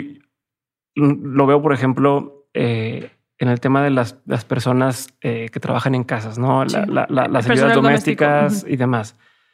Hay gente que se indigna porque te dice, no, yo quiero 350 pesos el día. ¿Cómo? Pero aquí son de, cabrón. Eh, eh, es esclavitud moderna. No, no, ¿no? es una no, o sea, el querer, el, indignarte por, por eso y no decir 300 pesos a ti que te van a hacer de. de- ¿Cuántas- o sea, si tienen la capacidad de pagar una ayuda doméstica, Tienes la capacidad, de, de, dar, de- claro. de dar más. No, no, y, y- y- y- y también ahí, ahí está el pensamiento individualista. Creo que acabas de dar un ejemplo bien interesante, el personal doméstico. Que aparte sí, de- por ¿Cuántas- Ay, es que se, se ponen bien picudas porque quiere, Sí. cabrón. Sí, sí, sí. No, no, no, se están mamando. O sea, perdón, se están mamando. A ver, quienes nos están escuchando, quiero que hagamos una actividad. ¿Cuántos de ustedes o cuántas de ustedes saben cuánto le cuesta a la señora o el señor que les ayuda en la limpieza de su casa llegar a tu casa? ¿Cuántos gastos, o sea, cuánto les Sí, cuesta mantener a su familia? Pero que ustedes sepan, o sea, no, no, no vayan ahorita así de, Eh, oye, ¿cuánto ganas? ¿Cuánto te cuesta? No, no, no. O sea, hoy, hoy, hoy, que mientras nos están escuchando sepan cuánto gana, o sea, obviamente saben cuánto gana, pero cuánto le cuesta llegar a trabajar, o sea, el transporte público a su casa. ¿Cuántos hijos tienen y cuánto les cuesta mantener a esos, a esos hijos? Si paga renta, ¿cuánto paga de renta? Más ¿Le cuánto tiempo hace números? para llegar a la. O sea, Claro, o sea, es, es ese trato humanizado para tú decir, ay, me quiero cobrar 400 en vez de 350 y no. Qué cara. Güey, qué cara. Seguramente de los 400 pesos que te, está cobrando, se La gasta mitad. jodidos 25 o 40 pesos en llegar a tu casa. ¿Sabes? O sea, estás hablando, de- pero ni esa sensibilidad tenemos. O sea, de verdad, te he puesto que la gran mayoría de la gente que nos está escuchando no tiene ni idea cuánto se gasta en el transporte público la chava que viene a limpiar las casa- la casa todos los días La o no sabe, claro, o, o- o no sabe cuál es la dinámica de si tienes a una persona de planta, o sea, que se queda dormida en tu casa, ¿dónde están sus hijos? ¿Quién cuida de los hijos? ¿Quién se asegura que los hijos vayan a la escuela mientras ella está trabajando en tu casa? O sea, eh, a eso me refiero. A ver, esto es un, un ejemplo muy específico, pero a eso me refiero con que tenemos que pensar de manera mucho más colectiva y tenemos que pensar de una manera mucho más empática, ¿no? No nada más, sí, pero yo necesito mi casa limpia, yo necesito quien me sirva, yo necesito... Pues sí, cabrón, todo bien Ujú. pero humanízalo, humanízalo, dejemos de, de Sí, deshumanizar. y está como, ahorita que decías el ejemplo de, de- de los niños, por ejemplo, los niños que trabajan eh, en los supermercados, o al menos aquí en México se usa mucho, se usaba más cuando había bolsas, Ujú. este, que te, te ayudaban a empacar, te ayudaban a tal. Niños y señores de la tercera edad, que de pronto ya, ya, Ya no hay estaba, bolsas, claro. entonces ya, esos niños, ¿qué va a pasar? ¿No? Que es lo que tú dices, esos niños a lo Claro. mejor estaban ahí trabajando. pues, Porque necesitaban para- esos 300 pesos que iban a sacar en el día y llevarlos a, a su familia. O sea, como un, un- un beneficio para la ecología, a lo mejor que digo, también es un puñete mental, porque realmente lo que contamina no es tu bolsa que dejas tú usar, sino es todas las industrias, pero Ahora, ¿sabes qué es cabrón, Diego? O sea, como tú dices eso y mucha gente... Yo trato de ser bien cuidadoso cuando hablo de, de- de corresponsabilidad social porque la gente se abruma y entre ya la mitad que dejó de escuchar no, este somos adultos, a ver, somos adultos y quien no tenga la capacidad de no escuchar una opinión, pues, eh, pues es muy su pedo. Pero a la gente no le gusta escucharlo, pero Sí, a ver, aquí, pero aquí no somos esos podcasts en los que venimos a. Oye, para el a- 50% de la gente que nos sigue escuchando y que no lo ha pagado para este punto, gracias por seguir aquí. Este, no, pero a ver, ¿cuánta gente, esta, esta reflexión que tocas de ser, cuánta gente ha pensado eso? O sea, ¿cuánta gente dice, oye, o sea, sí todo bien con que menos plástico en el mundo, pero ¿qué pedo con estos niños? O sea, nada más por curiosidad. No te estoy diciendo que acto seguido arme una fundación de niños de supermercados que te ponen tus cosas en tu bolsa. O sea, no, no estoy diciendo que te active. Solamente que tengas la capacidad de llevar tu pensamiento a ese lugar. Como de, güey, ok, pero antes habían dos chavitos de 11 y 14 años que me vacían la bolsa y les daba 20 pesos a cada uno. Seguramente se metían unos, no sé, 500, 600 pesos, 400 pesos, 300 pesos, lo que sea. Este, ¿Dónde están esos niños? O sea, el, el cuestionárnoslos, nada Ujú. más. No estamos pidiendo más. O sea, en Ujú. este momento, Diego, no, no pido más. Pero sí llevar y empezar a echar el ratón, ¿no? A andar en ese pensamiento de eh, eh, me tiene que importar lo que le pasa al prójimo, me tiene que importar lo que le está pasando a la Pero, sociedad. ¿y, ¿no? y cómo evitas congelarte por porque hay tantas causas? ¿no? Es esto, oye, pues está esta persona, esta persona de acá, la fundación de no sé quién, la, la causa de tal. ¿Cómo eliges o, o, cuál sería la recomendación para alguien que está, dice, ok, o que escuché esto, me hace todo el sentido del mundo, escribo mi granito de arena, ¿no? ¿Por dónde podría empezar la persona? Pues mira, yo creo que justo eh, en lo que estamos hablando, me parece que tienes que empezar en cómo modificas tu vida o cómo analizas tu vida en decir qué sí puedo hacer. O sea, a mí, por ejemplo, yo tengo una fundación y no voluntario para otras fundaciones. Pero, por ejemplo, esta decisión que yo tomé de decir, yo puedo sin afectar mi economía, digamos, este, esos mil pesos al mes, dárselos a dos o a cuatro este, barrenderos. Es algo que yo hago. No, no me quita todo un día de trabajo. salgo a la calle y cuando veo a un barrendero que está chambeando, oye, güey, ten gracias por el trabajo que haces. ¿no? o sea, porque no es nada más ten el dinero, también es este como, güey, oye, eras por el trabajo que estás haciendo por el, por el país. Este, yo no cambió nada en mi vida por hacer eso. Nada en mi vida por, por, por hacer eso. Este, entonces también que la gente deje de pensar que ayudar implica este sacrificio brutal de, ay, ahora tengo que voluntear por una fundación porque pinche Diego y Saskia, ahora ya tengo culpa de escucharlos. no, es, es qué haces tú para... Eh, ¿Cómo integras en tu día a día algo que beneficie a los demás? La chava que te dio la limpieza en tu casa. O sea, si puedes, no estoy diciendo que lo hagas, pero si puedes, oye, yo te pago 350 pesos al día. ¿Cuánto pagas de transporte? No, pues 35 pesos de transporte. Oye, aquí están los 35 pesos al día de transporte más.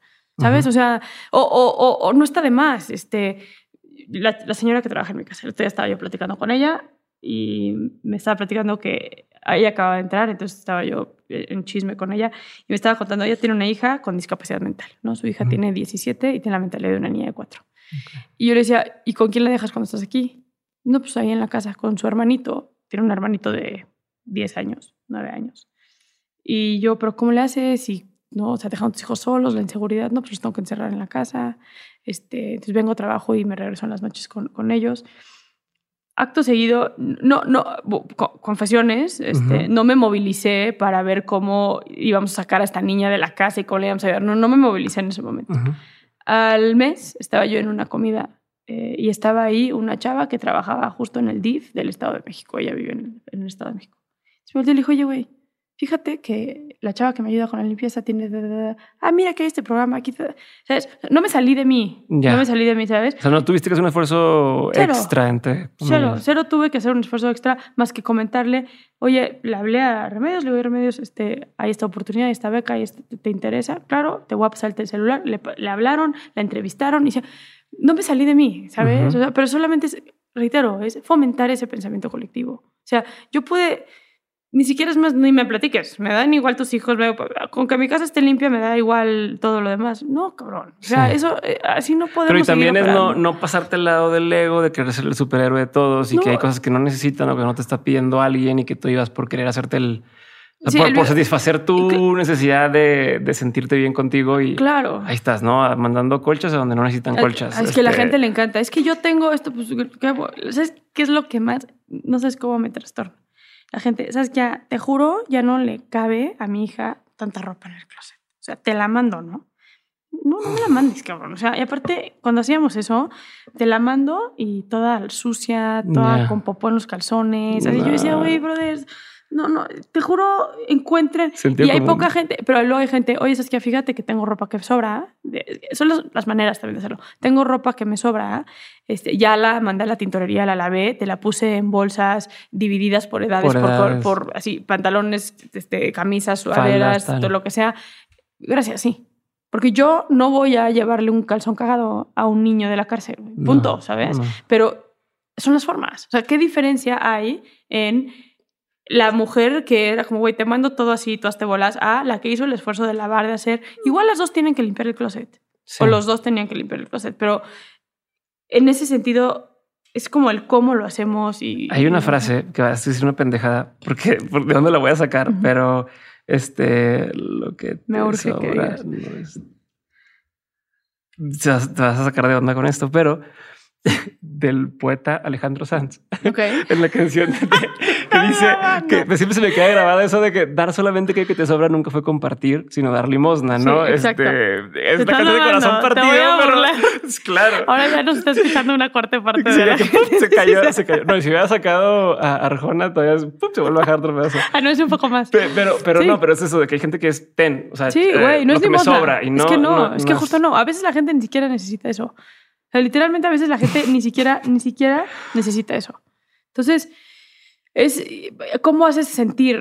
Yo, te- yo tengo una persona que, que, que me ayuda manejando, este, y una vez me dijo, oiga, es que fíjese que traigo ahorita una situación de unos gastos. este, así empezó como su, su, su, su frase. Y, y, y- y la verdad es que estoy un poco atorada en esto. Yo, yo pude haber tenido dos reacciones. René, no te preocupes, yo te doy lo que ¿Cuánto necesitas necesitas? y Ujú. listo. ¿no? Terminé de escucharlo, quería ver si me da un préstamo y yo ya tengo un plan de pagos donde si usted me paga esto, yo le puedo pa- pagar de regreso de esta manera. Perfecto, René. O sea, para mí en ese momento el escucharlo fue más importante, ¿eh? El no hacerlo sentir como de, güey, obvio, ten, aquí hay dinero. No. ¿Cómo te ayudo a solucionar la problema? Sí, hacemos diciendo- juntos responsables de Claro, ese tema. y no pasa nada, ¿sabes? Pero es, es no es, ay, güey, porque hay que dar cero, cabrón, cero, cero, cero. O sea, hay que, hay que dejar también de, de limosnear así con la gente, ¿sabes? O sea, creemos, ay, es que pobrecitos necesitan esto. ¿Tú qué sabes qué necesitan? ¿Les has preguntado qué necesitan? ¿Les has, este...? Y me parece que es una forma también de ayudar. Al final, del, al final del día lo que siempre necesita más la gente es tiempo. ¿no? Como, como atención, escúchame, tiempo. Y, y lo que es más fácil para alguien dar es lo, O a veces lo físico y económico. O a veces ni siquiera necesita lo que crees que necesita. Ujú. O sea, es, es impresen- hay, una vez me tocó dar una conferencia en la Ibero, en la Universidad Iberoamericana, que es una Ujú. universidad aquí, en las, bueno, en México, porque está en todos lados, Ujú. este, privada. Y éramos cuatro panelistas, uno de ellos, un hombre al cual yo admiro sí muchísimo. Te conté esa historia, El- el ¿no? en episodio la última. Es, bueno, si, si no la han escuchado, regresen al episodio pasado. Ujú. Pero conclusión de, esa, de eso fue, ¿por qué la niña pensó que el chavo de la calle, el vagabundo, quería que lo bañaran, quería un techo, quería calzones nuevos? el cabrón quería una chela y unos cigarros. Eso es lo que lo iba a hacer feliz en ese momento, güey, ¿sabes? O sea, esta niña estaba indignadísima y es como... Es, que, ojo, no, no, no siempre lo que... Es que traté de meterlo a una casa, a una casa hogar y no quiso y lo iban a cortar su pelo y a rasurar su barba, que se ve que hace un chorro no se le rasuraba. ¿Quién te dijo que quería que le rasuraran la barba? Sí, es como cuando O la gente va de misiones, por ejemplo, a, a ejidos y demás, y, y hay, hay quien sí te explica eso y hay quien no, y, y llegas y les quieres dar ciertos temas de educación sexual o de tengan y los metes en un problema peor, Peor, claro. porque los quieren defender o los quieren y, y terminan las cosas mal, pero tú quieres resolver una situación que no necesita que se resolviera de esa forma. Claro, No, pero tú por decir bien padre, mira, vine a hacer tal ayuda y demás, empinas más. empinas muchísimo más. Tengo que cambiar de tema ahora. Eh, me quiero regresar a algo que tenía mucha curiosidad. Ya habíamos hablado antes del tema de la empatía desde tu lado, ¿no? Desde, desde tú con la gente que está en la cárcel. eh, eh, pero ahorita que, que hablaste de los, de los psicópatas, me dio la, la curiosidad. Que bueno, que de hecho tengo otra duda. No sé si terminamos de definir diferencia entre psicópata y sociópata. Sí. Este, que esa es otra. Creo que no terminamos de aterrizar los términos y me lo van a decir. Me van a preguntar, oye, pero es que se quedó así. Pero bueno, ahorita, ahorita definimos. Mi, mi pregunta es, ¿sientes diferente trabajar con psicópatas a con estas otras personas que ayudas? O sea, hay un, hay un, Hay un un nivel, o sea, hay un nivel de diferencia de decir, no, a ver, este cabrón sí está arrepentido de lo que está haciendo y quiero ver la forma. O, o sea, Nah, no hay un tema, o sea, no es o sea, tanto que- un tema de ajá. arrepentimiento. O sea, ok. A ver, ¿me lo preguntas como activista o como criminóloga? Porque tengo mis... mis Como mis, me este- quieras conte- al chile, así como la, la- o sea, aterrízamelo. Sea, eh, A ver, yo lo que más me gusta hacer en este mundo es perfilar a Ajá. criminales. ujú. Y mi favorito son los psicópatas, porque como no hay culpa, no hay mentira. ¿Sabes? Es Ya, como todo es como todo es. O sea, ah, no, ajá. bueno, o sea, si escuchar a Juan Carlos, al monstruo de Catepec, es así como de, güey, qué asco, pero qué joya. Qué que me estás- interesante, o sea, qué interesante que está.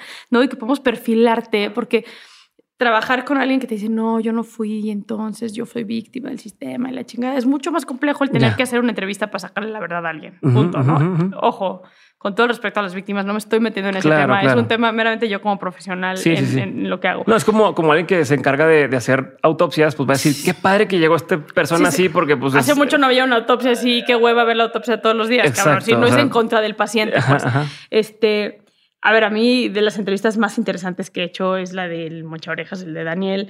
Eh, el caso, para quien no tiene contexto, así rapidísimo. Ah, Daniel es, en, los 1990 era un secuestrador serial que eh, secuestraba, cobraba millones de pesos por secuestrar y ¿Cobraba millones eh, por, por la recompensa? Por la recompensa, o, por el rescate. o le pagaban por secuestrar a alguien. No, no, no, no. Él era jefe de su propia banda y cobraba millones de pesos de, de rescate. Y uno de, o sea, algo característico de sus secuestros era cortaba las orejas como eh, pruebas de vida. Les mandaba las orejas de sus víctimas a los familiares como para demostrar que sí tenía al familiar Perdón, y también para ejercer violencia, ¿no? O sea, también era una manera de, decir, güey, este, hay que presionar aquí para que suelten más lana. Ese es, Daniel. Daniel fue una joya platicar con él porque es un güey que, que, que, no, que no tiene ningún tipo de filtro, ningún tipo de remordimiento. Entonces puedes perfilar, o sea, para la academia es una joya tener este tipo de perfiles tan, tan así.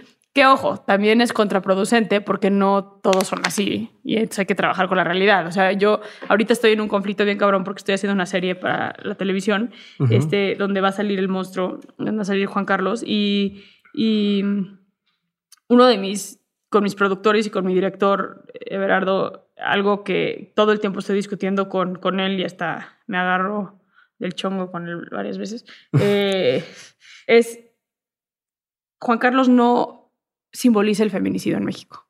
¿Sabes? O sea, la gran mayoría de los feminicidas en este país. No cumplen ese perfil. No, no, son estos psicópatas que, que, tienen este modus operandi eh, de salir y buscar mujeres para salir a matarlos. No, o sea, Juan Carlos, él habla de 83 muertes, ¿no? Este, cuando a Juan Carlos lo están procesando por 20, él habla de 83 mujeres que él asesinó vete a hablar con un feminicida que es como, güey, pues, el chavito, o sea, el cabrón de 26 años que la novia le cortó por otro y la mató, ¿sabes? O sea, eso también es feminicidio y eso es muchísimo más común que un, un, Juan Carlos, ¿sabes? Entonces, regresando a tu pregunta de definir, para mí, para mí, ¿eh? Saskia, porque les explico, hay mucha teoría allá afuera que tiene que ver con esto.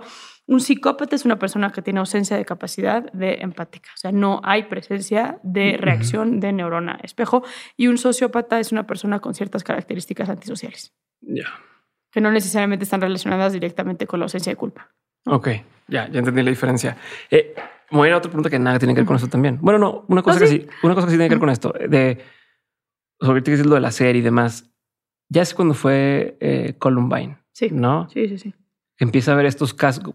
Es como si fuera, ah, se puede hacer eso y entonces... Sí, como que promover la violencia. Empieza más gente a, hacerlo, ¿no? Eso es lo que dicen que, que, pasó, ¿no? Que pasa en un lugar y empieza a replicarse y pasa una vez y en mismo año pasan dos tres veces y tiene tiempo sin pasar. ¿no? Eh, ¿Cómo evitas que, que eso pase y a la vez estar contando los casos, a la vez estar, eh, o sea, por ejemplo, esta, esta cosa que van a hacer, este, no puedo decir nombres, pero esta serie y demás. no, no, no crees que afecte Justo estamos... O como ver si es ahí. le estás dando ideas a la gente para hacer cosas. No, de hecho, la base eh, y en esta etapa de predesarrollo de lo que estamos haciendo justo tiene que ver con la no eh, idealización de la delincuencia. lo que estamos como las series de narcos, que todo el mundo ahora resulta que el narco lo, pintan como wow, y muchos chavitos dicen, pues qué padre. Sí, no, justo no vamos a hacer eso. O sea, nosotros eh, lo que estamos haciendo y de la manera que lo estamos bajando es cada capítulo.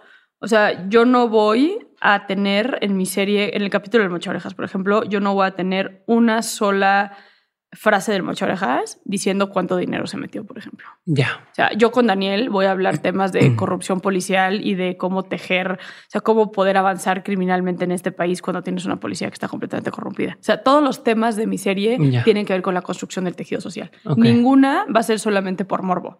Es casi, casi que agarrando el testimonial del otro lado. Sí, es como. O sea, decir, la, la policía estaba corrompida en esa época, pero no hay quien te lo diga y ya te lo está diciendo el que se aprovechó de esa situación. Por ejemplo, vamos a tener también al sádico, ¿no? El, el, el, mal llamado y mal nombrado Mataputos. Este, el, lo, que quiero con él es el entendimiento de la homofobia desde un lugar. ¿sabes? No quiero que me cuente cómo asesinaba y cómo. Este, o sea, eso no me interesa. No va a ser una serie eh, de morbo.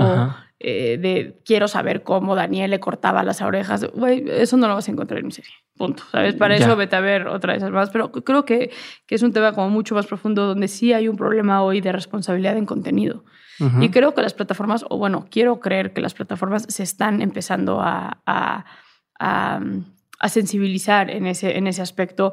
Yo creo que el, caso de, de, Jocelyn Hoffman es un caso bastante eh, simbólico en ese sentido, que es el efecto que tienen las redes sociales, el efecto que tienen los medios de comunicación dentro de una sociedad. Y así ha sido durante muchos años. De eso? ¿Quieres no tengo una opinión pública, este, porque me están pegando durísimo, porque hice un live. Ah. No, hice un live donde hablé de eso. Mm. Este, y creo que ahorita lleva como 200 y cachito mil views el, el fregado live. Y, es mil gente, ah, estás defendiendo. No estoy defendiendo a nadie. Lo que yo defiendo es la justicia. Ya. ¿No? O sea, y mi postura. Sí, tu tema va otra vez volviendo al sistema, a la forma en que se hacen las cosas, los procesos, tal, porque así como le puede pasar a alguien, le puede pasar a todo el mundo. Claro, y, y, creo en la justicia justo en eso, en la justicia. Es que si es una pedófila. Güey, sorry, no, no hay evidencias de que ella haya, este, se haya acostado con una, que no. Ahora, si hay las pruebas suficientes para determinar que ella promovió, movió dispersión, que se juzgue conforme la ley. Lo que creo que está pasando en el caso de Jocelyn es que se está viralizando y entonces está habiendo una opinión pública que hace que los jueces tengan una predeterminación en un caso. Lo hemos hablado mucho de Diego Santoy, por ejemplo. Diego Santoy es el ejemplo perfecto. Diego Santoy, este hombre que técnicamente de la mano de su novia mató a los dos hermanitos, a los dos niños, una niña y una niña en Nuevo León, Monterrey. este, un caso que se volvió una telenovela para televisión. O sea, fue una telenovela absoluta. O sea, la gente, me imagino a la gente que se sentaba en su casa a aprender la novela de las ocho y era cómo va la audiencia de Diego Santoy este, y todo el drama de la, la novia, la suegra, pero la suegra, o sea, todo eso.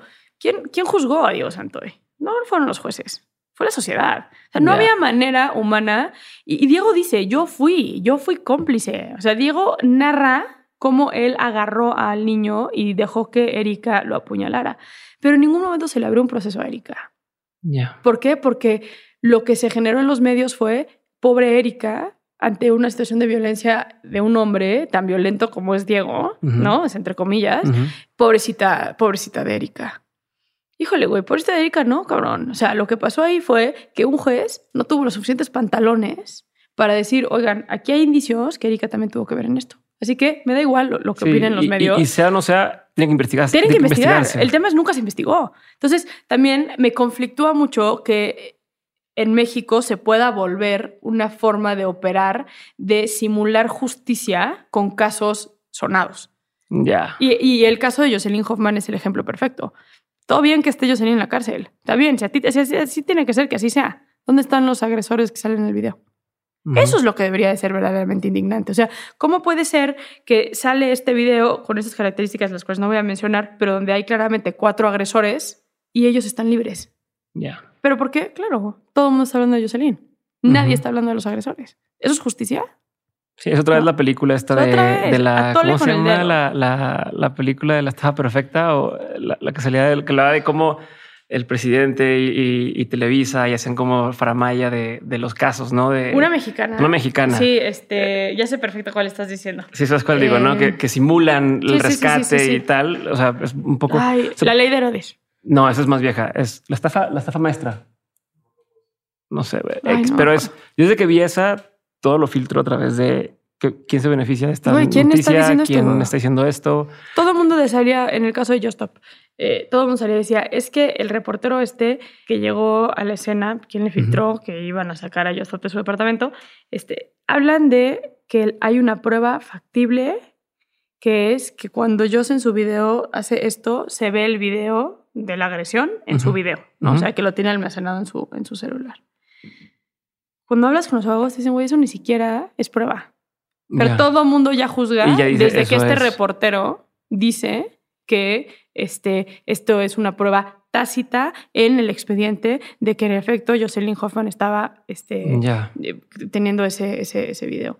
Pues no es cierto. El abogado de eso va a decir que eso no es cierto. Ah, pero todos siguen con esto porque aquí está el drama. Es que, es que digo, yo entiendo que no estás defendiendo ni, ni tal es el proceso que es. Y es como si te dicen, estás loca y te meten al manicomio.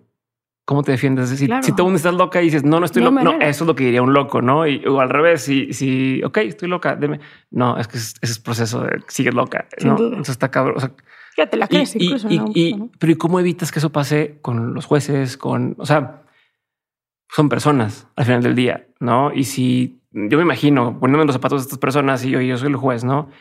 Y mm, todo mundo me está diciendo que Pero así debe eh, ser Tiene y- que ser antes del juez. Uno creo que el juez tiene que tener una moralidad ética, ¿no? O sea, es como si tú llegas, eh, si eres un cirujano plástico, llega la chava y te dice quiero este tamaño de boobies y este tamaño de anal. Te dicen, güey, te va a generar un problema de espalda, no vas a poder, o sea, no hay manera. O mira, por mí, ponte Lo y al rato este, que tengas unas espaldas estupendo. O sea, hay ética, ¿no? En todas las, Ujú. las, las, las profesiones.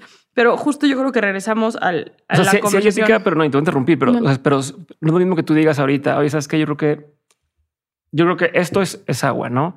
Y, y que estemos aquí 100 personas enojadas. Estoy una especie de metáfora, ¿no? Tú sabes que esto es agua, tú dices esto es agua, pero tú sí creemos que es refresco. Y estamos enojados porque estás diciendo que no es cierto. Y nos tienes a todos enfrente eh, diciéndote, no es cierto, no es cierto, no es cierto. Y, y- y sientes a lo mejor hasta cierto punto eh, riesgo de Presión, tu, no, y claro. riesgo de que te puedan afectar a ti o a tu familia. Dirías, eh, no hablo del tema ya, más bien, o sea, o, o- o- eh, o si sigues, Yo creo es que ahí, agua, o o sea, como ya, ya hablando de, de personas, no, no el deber ser, híjole, yo imagino que Es que es difícil, pero no porque sea difícil quiere decir que está Que bien o está que está mal. ¿Sabes? O sea, yo lo que veo y, y si te metes a mi Instagram a ver las historias, especialmente la que hice con el abogado de, de, de Jocelyn Hoffman, Ujú. puta, me tunden. O sea, me dieron con todo, este, pero yo, cada comentario que me mandan en malpedismo, digo, güey, ¿quién eres tú para estar juzgado? O sea, y no a mí, pero eres la abogada del caso, este, eres la psicóloga del Sí. penal de Santa Marta y estás tratando a Jocelyn y sabes la verdad que hay detrás de este caso. O sea, perdón, pero también nosotros tenemos una responsabilidad. Estos aparatos son tremendos, cabrón. O sea, son tremendos. Y te dan un poder bien, bien, bien cañón de sí destruir vidas también. Y, Sí. y tenemos que tener esa conciencia. Y yo creo que justo en el pensamiento colectivo y no individualista, creo que es lo que tenemos que pensar. Es, güey, si yo ahorita escribo... Porque la gente, aparte la gente no se informa. O sea, te juro, la gente no lee, la gente no se informa. No sé, la gente a mí... ves el encabezado y ya lo A la fecha, no, no, Diego, a mí a la fecha me escriben. Libre Diego Santoy, este, injusticia para Erika, eh, pobre Diego que está en la cárcel. eh, cabrón, escuche, él lo dice, que él las mató. O sea, ¿cómo pobre Diego? Una cosa es que Erika, pero Sí. otra vez, ya estás juzgando, ya estás opinando Ujú. sin tener el conocimiento mínimo de la información que existe. O Como el que te poder urge llegar a conclusiones y entonces la gente eh, la luego, gente luego va necesita y... respuestas. Y no vamos a hablar de religión porque es otro tema, pero Sí, la gente le urge respuestas. O sea, la, la gente necesita tener la verdad y necesita saberse escuchada. Pero yo creo que no hay nada más responsable que decir, "Güey, la verdad es que aquí hay una niña menor de edad en su momento que fue violada y aquí hay una mujer que está en la cárcel. Son vidas, cabrón. O sea, y tenemos que ser mucho más conscientes de decir, ay, a huevo, me quiero ganar la nota y quiero... Este, Que eso es lo otro también, pero ¿no? es que O así sea, pasa todo el tiempo. Así pasa todo el tiempo. Entonces tú me preguntas, Diego, ¿qué pasa con ese juez que siente la presión? ¿Qué pasa con todos nosotros como sociedad que le ponemos esa presión al juez para determinar cómo, güey, se me va a venir este, este tema encima? Sí, pues si tú con este live que hiciste donde dices, a ver, quiero que expongan cada quien su, su lado, te hacen así, si el juez dice algo, lo linchan. va- No, y no nomás eso, se vuelve un tema político. Pero Ya. también ahí está mal. O sea, ¿por qué es coyuntural? Es que sí, ahorita es coyuntural el tema de los feminicidios, entonces prefiero tener a 25 hombres este, inocentes en la cárcel que el que vayan a decir que estoy defendiendo algún tipo de feminicidio. No, o sea, también hasta... Sí, y se combina con todas las cosas, ¿no? Se combina como dices, ok, ¿por qué George Floyd sí, contra esto no? ¿Por qué este caso es el que es más mediático que otro? Es, yo, yo lo veo, no a lo mejor no tiene mucho que ver, pero yo veo cuando, por ejemplo, alguien dice, ¿sabes qué? Necesitamos donadores de sangre y, ahí están batallando para conseguir donadores de sangre y luego de repente alguien que tiene la capacidad de, de- de alcance en medios eh, consigue en dos segundos lo mismo. Y dices, ¿por qué este caso merecía más atención que este otro caso contra ese otro caso? ¿No? ¿Quién, quién marca cuál va a ser la narrativa del día, de la semana y, y cuál es la justicia para todos los demás casos que también existen y, y no está pasando nada? No, y no se pasa nada. Casos muchísimo más graves. Está cabrón. O sea, y más en temas de violencia sexual infantil. A ver, Qu- Quiero cambiar así, irme por un par de temas más. Un, uno, nada más recuérdame el tema, o sea, no recuérdame, ya mencionaste el, el libro de No es No. Y un sicario en cada hijo te digo. Sí, sí, pero eso ya es- estamos en el que acaba de ahorita de salir, ¿no? No es no. Y bueno, y el que viene. Eh, ¿Qué podemos aprender de ese libro antes de...? Digo, yo sé que cómprenlo. A ver, no es un libro, no es un libro, a ver, de entrada, no es un libro de hueva, de ay, güey, otra vez temas de violencia sexual, no, no. Es un libro, es un manual. O sea, si tú eres una sobreviviente de violencia sexual, ese libro te va a servir. Si tú tienes una amiga o un amigo que crees que esté pasando por temas de violencia sexual, ese libro te va a servir. Si eres una mamá que crees que a tu hijo o a tu hija este, está siendo víctima de violencia sexual, ese libro te va a servir. Es un, es un libro, es un eh, manual eh, de acompañamiento a sobrevivientes de violencia sexual. Entonces está dividido por capítulos, todo bien ilustrado. O sea, lo, lo quisimos hacerlo más, no es, sí está hecho por abogados, pero o sea, la gran mayoría quienes estamos ahí tenemos una rama ilegal, este, pero, Sí, los abogados a veces se maman con la forma de explicar las cosas. Pero te- metimos justo a dos súper mega, mega, mega psicólogas que, que, que ayudaron a bajar el, el discurso y la verdad es que en la edición hicimos una chamba, no hay medio lenguaje jurídico, todo está como explicado para cualquier ciudadano, Ya. cuáles son tus derechos, qué es, qué es lo que te pasó, porque cuando se habla de violencia sexual hay muchísimas cosas, Ujú. ¿no? O sea, no es lo mismo violación, a abuso, a acoso, o sea, todo es Ya. muy distinto. Entonces, todo lo narramos con historias, entonces cada, digamos, cada apartado tiene una historia y luego analizamos cada historia y vemos las áreas de oportunidad jurídicas que hay en esa historia, porque algo que también pasa con muchas mujeres es que a mí, este, mi papá me toqueteó, este, o mi jefe me hizo sentir incómoda, pero cuando fui al Ministerio Público me dijeron que no me quejara, que eso no es delito. No, espérate, aquí está, sí es delito, ¿sabes? O sea, como que es un libro también, para mí es un libro, este, un una guía, de guía de qué hago y cuáles son mis, mis, mis Y derechos. posibilidades y por dónde me debo de ir. y- Exacto. Y también es un libro que eh, son historias bien fuertes, bien, bien fuertes, todas, este, desgarradoras. Casi no me gusta a mí contar esas Claro. historias. Y, y es un libro que te va a ayudar a identificarte. Ah, ok, o sea, esta chava que está contando que con su jefe en la oficina le pasó esto, ay, a mí me pasó algo parecido. Entonces, ten por certeza que cada capítulo y cada historia está pensada en simbolizar Y puede ser preventivo también. O sea, se llega al grado de hacerme de identificar, porque también entiendo, soy igno- ignorante del tema, pero entiendo hasta mi capacidad de que hay ciertas actitudes No es un que uno no ve. primaria. O sea, que a lo mejor uno no se da cuenta, ¿no? De, oye, esto que me están haciendo Puede ser. es, o, o Eh, son principios de... Eso sería prevención secundaria o terciaria incluso. No, es un tema, no es un libro de prevención primaria en cuanto a cómo prevenir que mi hijo sea, este, Sí. eh, no sea víctima de violencia sexual. O sea, cero O va yo no por sé ahí. si soy víctima, mi jefe me hace esto Eso o sí, mi tal. eso sí, me eso hace- ya es más secundario o terciario, que tiene que ver más con, este, híjole, güey, leí esta historia de esta persona y no sabía, pero a mí me está pasando exactamente Ajá. lo mismo. Y a esa persona que va a leer ese libro y va a decir, güey, a mí me pasó esto, ok, aquí también están tus respuestas. O sea, preguntas y respuestas de qué tienes que saber, cuáles son tus derechos, cómo te puedes defender, este, que no te digan, porque la corrupción, desafortunadamente, la impunidad de nuestro sistema de justicia penal ha hecho que a muchas mujeres ni siquiera les permitan levantar una denuncia de la Mm. violencia sexual que están Las viviendo. disuaden de... Es como de, güey, ya cállate, ya sabes, regresate a tu casa, tenemos cosas más importantes que hacer que estar viendo que tu jefe, este, ¿no? Y unas historias de terror. Eh, y sí lo, nos gustó ilustrarlo mucho con estas historias para que la gente justamente pueda identificarse, porque yo creo que la violencia en México, Diego, hoy en día, especialmente la violencia de género, ya llegó a un punto donde ni siquiera sabes que estás siendo víctima de violencia Lo que decía, se normaliza. lo has normalizado. O sea, para ti, este, que tu esposo no te deje ponerte el escote o que no le deje ponerte falda o que te diga que eres una puta, es como, pues no es normal, así es él, o sea, es él, Estaba no enojado nada, estaba día. enojado, ya sabes, o sea, o hay, hay, un- hay una parte también que tiene que ver con violencia en el matrimonio. Mucha gente es como de, güey, pues sí, yo no quería tener relaciones sexuales con, con, con mi esposo, pero pues él sí quería, entonces pues, güey, me, me tocó y la verdad es que le dije que no tres veces, pero, güey, la verdad Para no pues, se me puso encima, ya no me quise pelear, la chinga.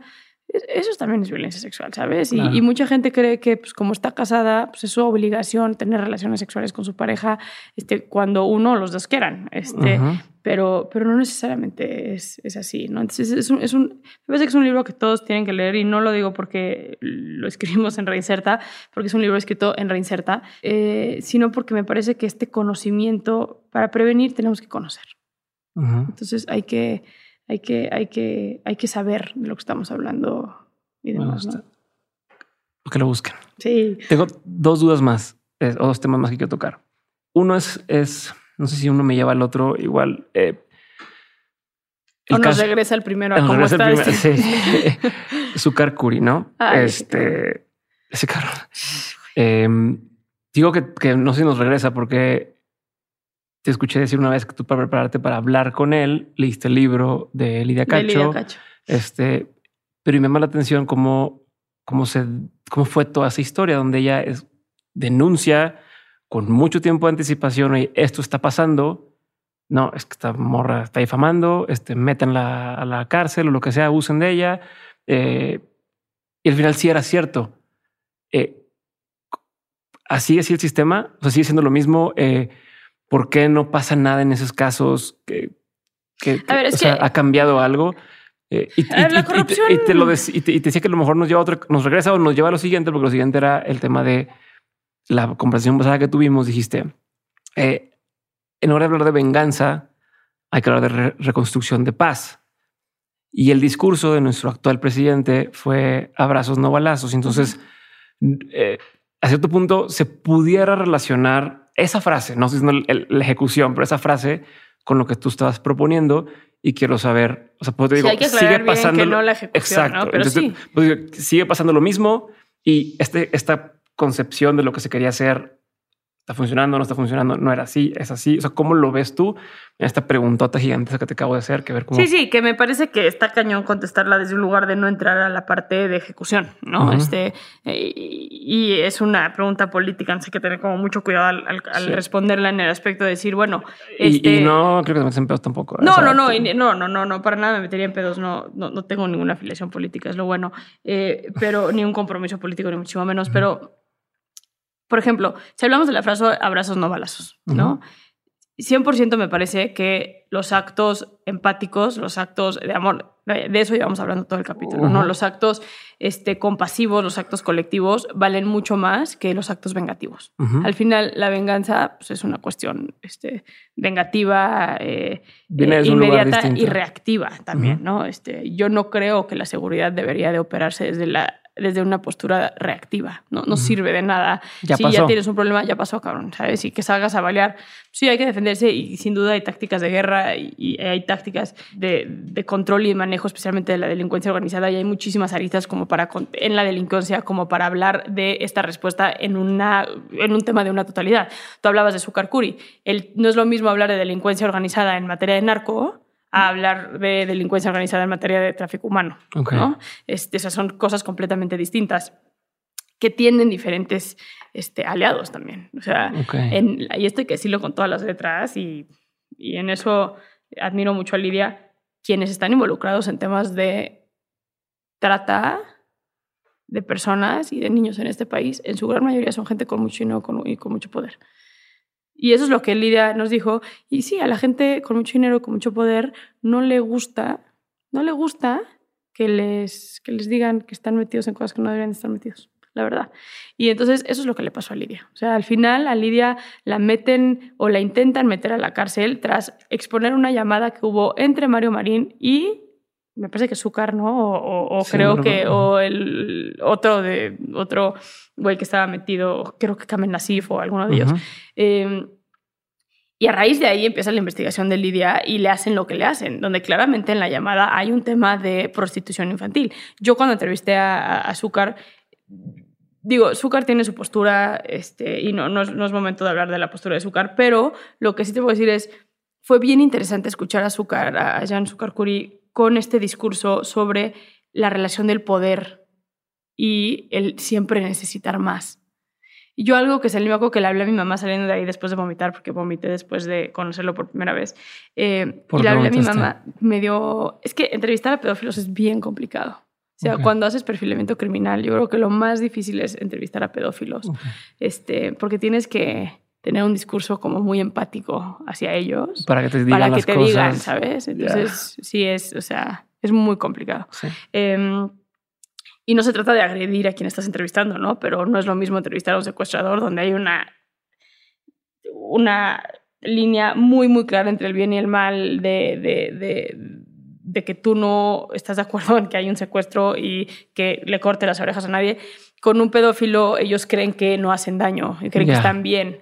Ya. Eh, Y más con, con personas como Kamel Nasif o como Zúcar y demás que terminan viniendo de ciertas culturas donde igual y acostarte con una niña de 10 años no estaba mal. Ya. ¿no? Este, pues en, en, en, en Libia en su momento se legalizó el matrimonio con niñas de 7 años, ¿no? No estoy diciendo que esté bien, ¿eh? ojo, para nada estoy diciendo que esté bien, Sí. pero hay que entender el contexto en su totalidad. Y con Zúcar, lo que fue bien interesante es justo esta parte de lo que platicamos de la gente con la que él se llevaba, este, la gente con la que él se relacionaba y esa como necesidad de más todo el tiempo. Esta necesidad de, de- de que no es suficiente. Y el poder, llega un momento donde el poder no es suficiente, llega un momento donde el dinero no es suficiente, ¿sabes? Este, y, y creo que la trata de personas está muy relacionado con eso. Eh, y quienes están, están O sea, metidos. es como ese tipo de delito va muy de la mano de. Muy, tiene que ver con yo puedo pagar a la mujer que quiera, yo puedo pagar porque tengo esa cantidad de dinero, porque tengo esa, ¿sabes? O y me da sea, igual. Onda Epstein y todo ese. Onda Epstein es el ejemplo perfecto. O sea, y, Ujú. y llega un momento donde quiero a la de 18. Y ya que me acosté con 25 viejas de 18 años, ahora quiero a la de 16. Ya. ¿Sabes? O sea, suena muy fácil decirlo, pero eh, eh, ya vamos a abrir otro tema, pero tiene que ver justo con el efecto de la pornografía, ¿no? Este, Ujú. que- este, este, ¿dónde queda la sexualidad verdadera de la cama entre una pareja o más, lo que sea, pero consensuada, Ajá. real, a lo que ves en las páginas de pornografía? Sí. So- todo el tiempo es llevar esta fantasía a algo Al más, algo más, al límite. Claro, y desafortunadamente en temas de pornografía infantil, en temas de pedofilia, hay una correlación bien interesante de poder, dinero y, y cómo ejercerlo y cómo llevarlo. Y desafortunadamente en esta cultura machista en la que vivimos, las mujeres son usadas. Entre el producto. el- es el sea, producto, que se digamos, de, de- de esta, de esta realidad. Claro. Ok. O sea, cada vez, ¿no? Este, quiero algo más exclusivo, cada vez quiero algo mejor, quiero algo más literal virgen, así, o sea, ¿no? Qué y es súper, súper perverso, súper, súper perverso, pero lo que ha generado eso es que tienes mucha gente con dinero, Y que es equivalente a esferas- poder. En las esferas del poder y. Hay teorías que dicen que más que el narcotráfico y la venta de armas, la trata en México deja más dinero que incluso las dos que mencioné anteriormente. Entonces, ¿por qué la guerra no es contra la si trata? quien compra Entonces, es lo que estás diciendo. claro. Estas personas con, con poder y dinero. ¿Quiénes no le quieren entrar al tema de trata? Y ahí está. O sea, ¿quiénes están no queriendo entrar al tema de trata para que México esté en los números en el que esté? Y que hoy el tema de discusión en los medios de, de- de- de- comunicación, en las agendas de las mesas de seguridad, en todo, nunca tienen que ver con trata. Siempre tienen que ver con narcotráfico, este, tienen que ver con la venta de armas, tienen que ver con delincuencia organizada, pero nunca, o sea, no, para como estamos en cifras de trata y de explotación sexual infantil, era para que sea la prioridad de agenda número uno en este país. Y no es. ¿Por qué no es? ¿Quiénes están metidos? Ok. ¿no? Y eso es lo que expone Lidia Cacho. Y entonces el mismo poder de quienes Pues expone claro. se lo expusieron a ella y Lidia está viva de caca. Eso hay que decirlo también. Pues O claro. sea, yo no sé cómo se le ocurrió a Mario hacerle lo que le hizo sin terminar matándola. O sea, se salvó, se salvó Lidia, que qué bueno, qué maravilla, este, pero Lidia se jugó la vida. Este, Eh, ¿Y, y cómo le haces para, o sea, cómo le haces y sabes que te va a pasar eso? O sea, ¿cómo, se, cómo, cómo puedes, ser o sea- Lidia Cacho y tener unos huevos súper bien. No huevos, pantalones bien puestos. o sea, o sea, cómo, o sea, si sabes que el problema pues va por ahí, ¿cómo presionas sin, sin, Mira, yo, sea, yo, te- yo medio entiendo cómo hacerlo, porque al final yo me muevo en un mundo sumamente eh, corrupto y donde tocas muchos intereses, ¿no? O sea, a Ujú. ver, querer entrarle a las cárceles es este. Sí, no es causa y efecto. No es, es causa una efecto, red complicada de yo muevo esta pieza y se mueven dos acá. Hay y... que escoger tus batallas, hay que escoger tus batallas y hay que saber mover las piezas como se tienen que mover, eh, siempre para el bien, sin duda, pero hay, hay que saber cuándo y hay que saber de, de- de qué manera hacerlo, ¿no? Ok, Es como entender el interés que tiene esa persona de algo y dices, Pues mira, más ¿Cómo- que eh, alguna vez mi papá me dijo, mi amor, está increíble lo que estás haciendo, pero muerta no lo puedes hacer, ¿eh? nada más te lo digo. Y yo, ok, chief. Pero, pero tiene razón, o sea, si a Lidia la hubieran matado ese día, no tendríamos la belleza de los libros que escribió, no tendríamos este, esta mujer que tiene esta organización increíble en Quintana Roo, donde salva y trabaja con niñas sobrevivientes de trata de, de- personas, este, no teníamos esta referencia periodística tan increíble la que es. Entonces, nadie, la, la, la vaya, la, jugarle al vivo, este, jugándote la muerte, eh, es una gran pérdida para este país. Y estaba pensando ahorita en el caso de Marisela, por ejemplo, ¿no? Y esta mujer activista que salió a defender a su hija y que la hayan terminado matando de esa manera es una gran tragedia para este país. Todas las muertes son una gran tragedia para este país, pero más de esas personas que necesitemos que estén vivas. No te escuché. Híjole, voy a volver a rematarlo bien mal, pero Joaquín Sabina Uy, te estás mamando. Sí, sí, mamando, pero hay una canción. Please termina hay una el podcast de hoy con Arjona. Cabrona, hay una canción bien cabrona y donde dice que ser valiente no te cueste la vida. O sea, no, que habla como de ojalá, o sea. Y hay que saber, hay que saber cómo hacerlo y hay que saber. Sí, no me vean, No, no, no, no. Sí, esta, venimos esta, de esta cosa tan profunda y luego. Este Sonoricemos este con Arjona. Este, el problema no es problema, ¿no? Esa es la que estamos buscando, 100%. De que bueno, y para acabar, creo que queda importante decir que el problema no es problema. Este, no, no, no. No, es que el problema sí es que duele. O sea, sí. Tú fuiste la que lo dijo. Así va a ser. Eh, por favor, cuando en redes sociales hagamos una frase así, este, y lo ponemos, lo citamos. No, difamar a Diego diciendo el poeta Alejandro Sanz. Este, el filósofo Alejandro Sanz. No, no, este, no, ahí te va. Eh, de, de, eso que me acordé de una vez que me dijeron, no sé tú si no quiero tu opinión. No era de la otra pregunta que tenía, te dije tenía dos preguntas, pero eh, que escuché que una vez ya es que Trump, cuando estaba la administración de Trump, tenían a un chorro de niños eh, en la frontera. En los migrantes. Los migrantes. En los centros de detención. ¿no? Y entonces está esta narrativa de la prensa de, que pues, está mamando este güey, que los tiene y tal. Pero yo iba a escuchar, que no son teorías de conspiración sí, que Obama y demás, tenía más. Eh, que en la época de Obama estaba Eran peor. Mucho más, claro. Y que este tema de Trump, de por qué no los quería sacar, escuché, no estoy defendiendo a nadie ni diciendo que sí o que no. O sea, ¿tú qué opinas? Eh, que muchos de esos niños, si salen de ahí, terminan en redes de tratas. Entonces era como un tema de de aquí se quedan porque aquí no les, o sea, ok, no están en condiciones óptimas, pero no van a entrar a ese sistema. Sí, los a ver, son niños que metieron a un sistema burocrático, este, generalizando, ¿no? Que ahí lo malo es la que, el que no. eh, pero la, ideología de Trump un poco era como si una mamá es capaz de poner en riesgo a su hijo o a su hija de esa manera eh, sobre la frontera, ¿cuál es el verdadero interés para con, con, los hijos? ¿no? Desde un lugar muy Trump, muy deshumanizado. Pero la realidad es que en cifras eh, hubo más detenciones y hubo más se me cae la palabra creo cuando lo sacan del país. Es extra... Eh, sí, es que yo pienso en criminales. Estoy pensando en extraditados. Ya sabes no, no sé cómo se, no, cómo se Cuando te sacan del país. No, extraditados es criminal. Deportados. Deportados, deportados es la palabra. Este, eh, habían más con Obama. Es un tema de narrativa también, ¿no? Y es más lo que Trump simbolizaba y cómo tenía también a estos niños en estos, en estos centros y, y la manera en la que separaba y criminalizaba. El, tema con Trump es que criminalizó la, la migración.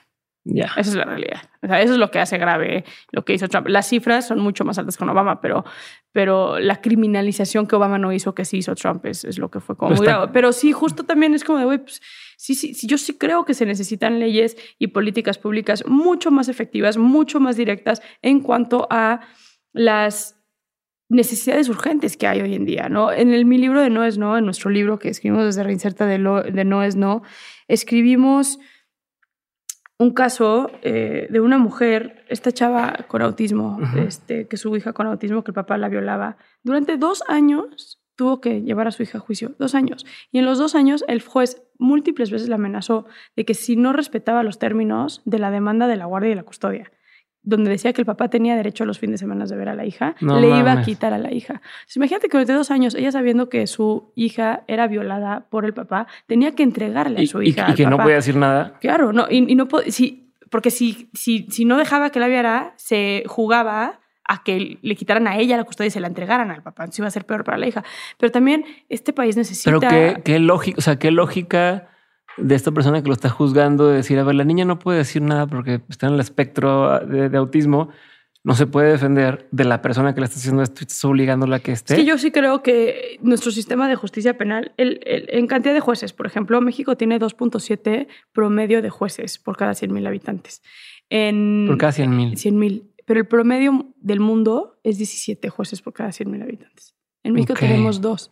Entonces yo creo que algo que está pasando, bueno, casi tres, algo que está pasando en este país es que hay un burnout, este, hay un desgaste emocional en nuestro sistema de justicia penal muy cabrón.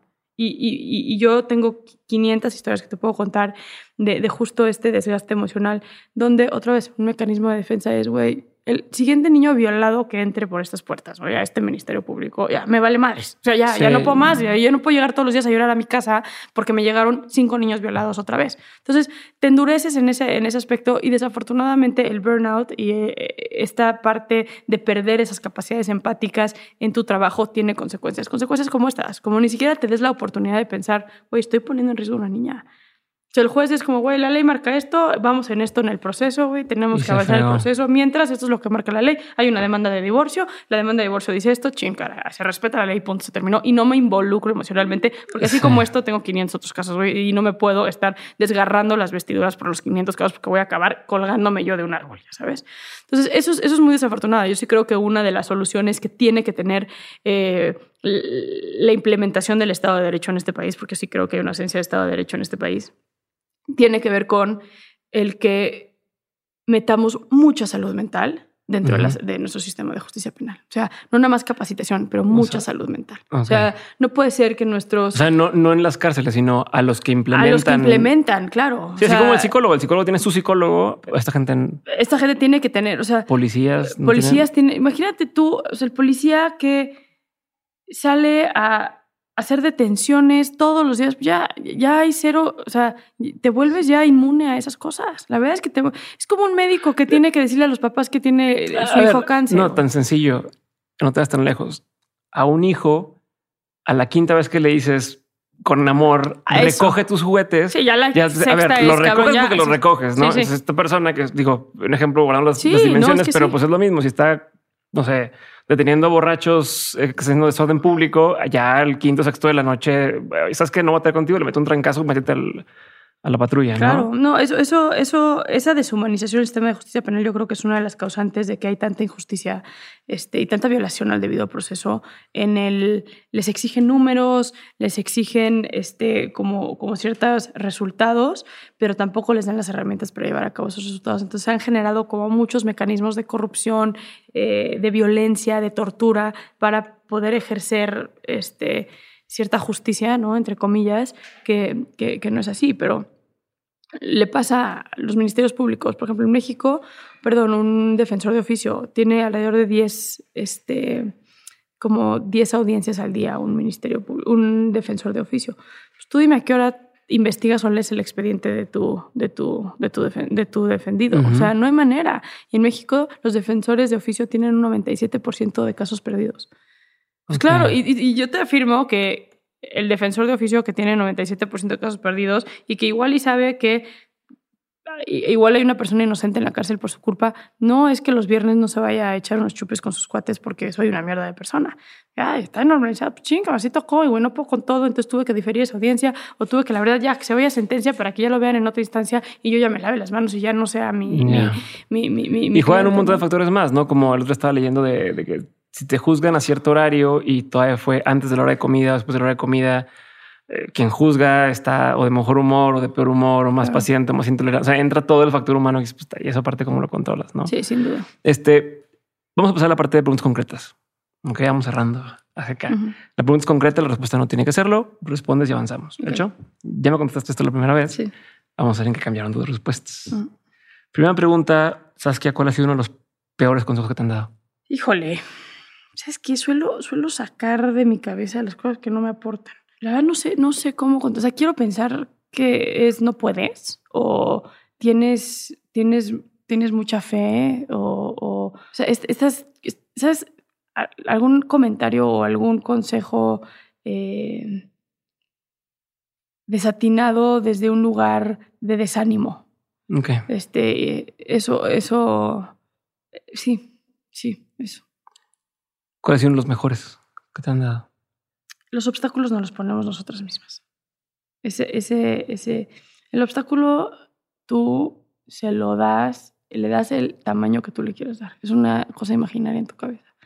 Y el no darle el peso a un obstáculo y verlo en retrospectiva es el mejor consejo que me han dado. Okay. Que es un consejo que tú antes dabas como bueno y que ya con la experiencia ya no darías están complicadísimas estas preguntas. No podemos rezar Arjona ya. sí, ¿Qué canción? ¿Qué canción la canción? Arjona es tu favorita? Por un pedacito, adivina la canción. Sí, no. Sabes que más que consejo, me he vuelto como mucho más empática en mi discurso, en el determinar que el dar una opinión conlleva mucha responsabilidad y conlleva muchas realidades. Entonces, hoy sí te puedo decir que soy mucho más consciente desde un lugar de inclusión cuando hablo ante un micrófono. Sí. Este, eso es algo que antes no hacía. Y que quizás quien me quiera buscar algo, seguramente he dicho muchas pendejadas en la vida, este, que la fortuna de poder ir creciendo, ir aprendiendo, ir siendo mejor, eh, me han ayudado a ser una persona, una mujer mucho más sensible este, ante el México que tenemos, ante el mundo que, que tenemos. ¿no? Perfecto. ¿Qué opinión tienes que poca gente comparte contigo? Odia el delito y compadece al delincuente. Me tundan con esa y me encanta. Así mi Odia al delito. y compadece al compadece al delincuente. ¿Qué es algo que la gente no sabe de ti y que si supiera le sorprendería? Lloro en películas de animación. O sea, mi ¿Cuál peor fue la última? Luca. O sea, Ah, claro, claro, claro. Pero yo suelo, o sea, lloro con todas. Sí, encontrando a Nemo, Luca, este, ponle nombre, o sea, quieres hacerme sufrir, ponme el Rey León, Bambi Dumbo, Mm. este, pero sufrir de, yo creo que canalizo muchas cosas. Sí, canalizo muchas cosas en eso. ¿Te yo- proyectas o, o sea, te? No, yo creo que, o sea, me, pasa, ¿no? Que, voy a la cárcel y tenemos una situación extrema, alguna violencia sexual de un niño o alguna cuestión como muy delicada, toma de control de algún penal o de estas cosas que de repente me siento Rambo y voy y me meto.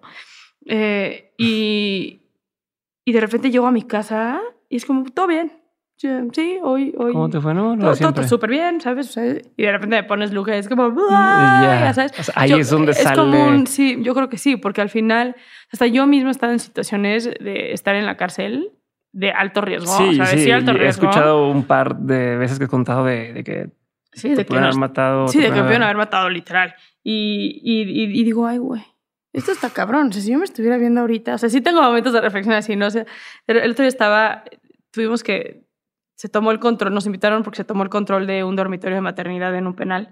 ¿Qué y- significa se tomó el control? Cuando hay autogobierno y hay como uso de drogas, venta de drogas y demás, y no hay autoridades Es presentes. que suena- nos invitaron, así como de Sí. a la fiesta. Es que ¿no? como habían niños, nos invitaron como a supervisar como el manejo de los niños y demás. Ok. Y yo, pues a mí me encantan los temas de seguridad, entonces me meto más. Y hubo un momento donde estábamos, te voy a decir los videos, porque estábamos neta así mil policías, las celdas, el espacio, las internas encabronadísimas, las que tenían droga tratando de esconder la droga. Una interna me metió la droga a mí en el cuerpo. Te agarró y Este, te- No, no, me, abrazó, me dijo, por favor, ayúdame. Y de repente sentí como me estaba fajando, literalmente metiéndome Ajá. toda la droga del cuerpo. Ya nada más alcé las manos así y le dije, güey, no. Y entonces me volteó con sus ustedes y les dije, me acaban de Ajá. armar, o sea, me acaban Sí, de sí, armar. sí. Y de, de- repente veo esa situación como de, güey, estoy repleta en cocaína. O sea, me Ujú. acaban de llenar de cocaína las bolsas de los pantalones, de la sudadera, de, de por todos lados. Qué su... Qué raro, qué ¿En qué rara es mi vida, güey. Ya sabes, o sea, Ajá, ¿en ¿por qué qué estoy aquí? aquí? Claro. eh, eh, ¿Te eso. esta niña que ponía en, en- en el anuario de, de- no, ya se Sí, sí, la foto y la frasecita sí, y de ahí a brincar a, A estar brincar acá es de ¿eh? Sí, eso, eso me pasa mucho. Y más, o sea, tipo, ahorita que te lo cuento, sí es como si no mames. O sea, ese momento fue como de muy consciente, ¿no? Me metiendo, o sea, esta vieja me está metiendo la droga, perfecto, ¿qué voy a hacer? O sea, porque también hay un tema de, güey, tengo a todos los comandantes aquí, este, a las autoridades, ¿qué voy a hacer? Eh, ella lo que hizo fue como que me jaló hasta el baño de la celda, como abrazándome. Tenía a su bebé en un brazo y, y, y como que me jaló hacia las, así como que me hizo para Ajá. atrás. Yo le decía, güey, tranquila, no pasa nada, nada más ayúdanos, estos güeyes ya están aquí, no sé qué, sabes que ayúdame, ayúdame. Yo no sabía qué iba a hacer y de repente cuando sentí que me empezó a meter toda la, la, la droga, fue como, no mames, güey, o sea, esta vieja y cree que le voy a hacer el paro. Obviamente, jamás haría un paro de esos, ya Claro, sabes, sea, ajá. soy la vieja, tendré un chingo de efectos, pero soy la vieja más transparente que hay en el mundo, ¿no? Y ética. Y lo que hice fue alcé las manos, salí con las manos alzadas, así todos los, ahora te voy a enseñar los videos, Ujú. todos los guardias, güey, viéndome y yo, esta persona está en la mejor disposición, porque también tenía que cuidar mi relación Claro, con y no ella te la y, con el niño que estaba ahí, y- claro, ujú. o sea, era como un cómo hago esto. Híjole, qué difícil. O sea, te enfrentas con, con dilema todo el tiempo. Todo el tiempo. Entonces alzo las manos y le digo al comandante, el comandante, este, de manera voluntaria, esta interna me acaba de entregar la droga, que- eh, la traigo quiere- en mi quiere cuerpo, cooperar. quiere cooperar. O sea, yo así de, güey, que me escuche, que le estoy haciendo el paro, no, que salía así de, me acaba de llenar de droga, cero. Este, pero, pero traigo la droga en mi persona. Quieren revisarme, ¿qué quieren que haga? Pero yo así, con las manos arriba, ya sabes. Y el comandante me dijo, a ver, sal. Este, me dijo, a ver, sácate. Ya me empecé yo a sacar toda la droga que, que sentí que me, habían, que me habían metido. Y le dije al comandante, ¿cómo quieres revisar? Me dijo, ¿sabes qué? ¿Cómo crees? Le dije, revísame. O sea, por favor, revísame. Porque que no no, haya quedado que- nada en mi- Y al rato voy a estar yo aquí adentro con mi hija de tres años, ya sabes. Este... Pero, pero, pero sí son momentos que de repente llego en la noche y digo, no te mames, o sea, ¿qué pasó hoy? Ya sabes, o sea, ¿qué, qué, qué, qué- qué- es esta? ¿Qué es esta? qué Sí, es o esta sea, vida en uno, uno que- llega a su casa, una persona normal llega a su casa y dice, no sabes, se me atravesó no sé quién, y, o casi choco, o tal, y sus historias son, Sí, mis historias me son densas. metieron kilos de cocaína o, me, o casi me No sé si era ¿no? cocaína o piedra, era una de esas, son las dos, no, no me acuerdo, pero sí estaba. Esto que dijiste me hizo eh, una duda. ¿La gente en la cárcel sabe lo que pasa afuera? Sí. O sea, hay quien en la Ah, cárcel puede decir, ah, tele. vamos a ver el episodio de No, hombre, Saskia. es un pedo. No sé, el viernes tuve un pedo. Este, o sea, yo tengo que tener mucho cuidado. Todos saben, o sea, todo, todos saben de mí en la cárcel.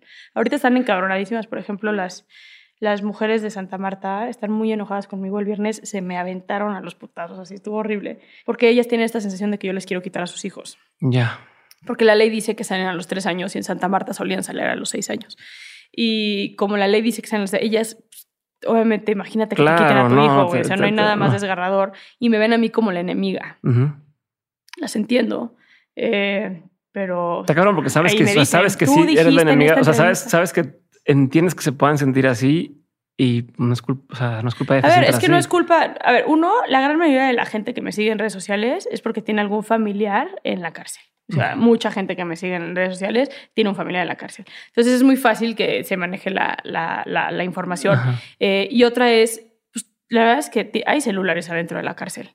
Entonces, algo que me, que me pasa mucho es que la nota que hiciste de no sé quién, la entrevista que le diste a no sé quién, tú dijiste, y algo que me cuesta mucho trabajo, y entonces a las que me estén escuchando que están en la cárcel, muchos se lo toman personal, lo que digo. Y lo que no Sí. entienden las mujeres a veces que están en la cárcel es, ellas viven en su burbuja en un penal, y no entienden que como ellas hay 12.500 mujeres más que están en diferentes. Entonces, yo cuando hablo, por ejemplo, de hay niños en prisión que son, eh, que están expuestos a la violencia. Tú dijiste Que así en Santa Marta que yo le pego a mi hijo y que yo soy violenta conmigo. Yo no dije eso, cabrón. Pero tú, desde tu penal de Santa Marta, que es el penal más bonito que hay en México en cuanto Sí. a de mujeres y así, o sea, está bastante bien. Pero las viejas no tienen ni idea cómo está la situación en otros penales. Ya. Entonces ellas se lo toman como muy personal. Pero a ver, ojo, estoy hablando con mujeres que están en una situación de dolor brutal porque le están separando. Yo soy mamá, ¿sabes? Este, no me puedo ni imaginar la situación en la que estoy No. viviendo que te quiten a tu hijo de, de, de esa manera. Pero, pero sí, sí me escuchan y sí se lo toman personal y sí me mentan la madre también. Ok. ¿Y, y cómo lo y no está manejas? padre. No, no está padre. O sea, el viernes, el viernes sí salí asustada de la cárcel porque dije, güey, yo creo que no hay nada peor que te quiten a tu hijo. Y si estas mujeres están tan enojadas conmigo, lo que hice fue el lunes, hablar con ellas otra vez. Y... O sea, en lugar de decir me sordeo y me escapo. Sí, no, no, no. O volver a dar la cara. Sí, no, no. Fui con ellas el lunes, platiqué con algunas de ellas y me expusieron sus puntos y yo les expuse los míos y al final son mujeres, son personas pensantes, este, no, no, no, no, no, no, no es otra cosa y, y, pues algunas siguen enojadas conmigo y hay otras que, que, que, que entendieron que es un tema de ley, que yo no tengo absolutamente nada que ver en esto y, y bueno, lo, lo, lo tomaron así, ¿no? Pero... Qué duro, porque, o sea, para tú poder seguir ayudando, necesitas que esto se conozca cada vez más para que haya, porque más gente, estaba, estamos a que alguien escuche algo de esto y pueda hacer algo al respecto, pero al mismo tiempo es, ¿Sabes qué más que ¿cómo eso, Diego? cuento esto para que, o sea, La, la responsabilidad de los medios, güey. O sea, tipo, el otro día salió una nota. ¿Sabes que Ariño de Rivera denuncia que la vida de Jocelyn Hoffman está en peligro? Yo nunca dije eso. Si mm, tú te metes a lo que yo dije fue, en la cárcel a las personas que tienen delitos contra menores suele irles peor, ujú, porque hay como una especie de, Sí, de justiciero, hermandad de ahí de- hermandad de, ujú. con niños no. ujú. Es lo único que yo dije. A Jocelyn la tienen aparte porque está en proceso, porque muchas otras razones que no tienen nada que ver que su vida corra peligro. Lo que sí es una realidad es que por el delito que tiene. Sí, esto es un hecho. ¿sabes? O sea, Independientemente de quién sea, no- esto es un hecho. Pero el titular Sí, del es que- proceso era Niño de Rivera denuncia que la vida de Jocelyn Hoffman corre peligro, ¿no? Y es como, güey, yo no dije eso y me estás metiendo en un pedo por decir eso. Exacto.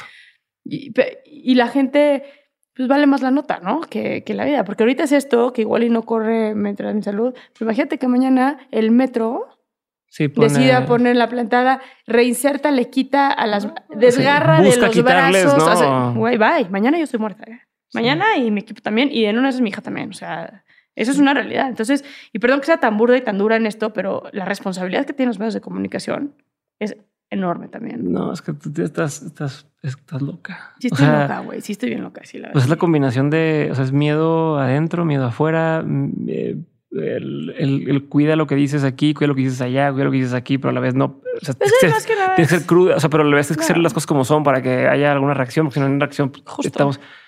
Híjole, esas Es decir las cosas como son y, y- ser muy, muy transparente, muy honesta. Y lo, lo que, lo que te contestaba, ¿no? Con tu pregunta anterior, pues, hay que tener mucho cuidado también en cómo decimos las cosas, pero eso no quiere decir que no digas las cosas, ¿no?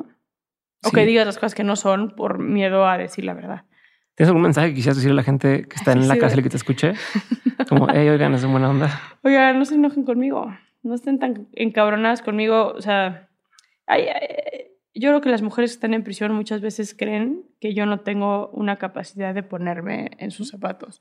También soy mamá y también, a ver, no me puedo imaginar el dolor de que te quiten a tu hija porque no estoy en esa situación y no hay nada peor que alguien te diga yo sé lo que sientes cuando no es cierto, no tienes ni idea de lo que está sintiendo esa persona. Pero este, esa, esa no es la intención, separar no es la intención, pero sí creo que es importante en el que hablemos del bien superior del menor.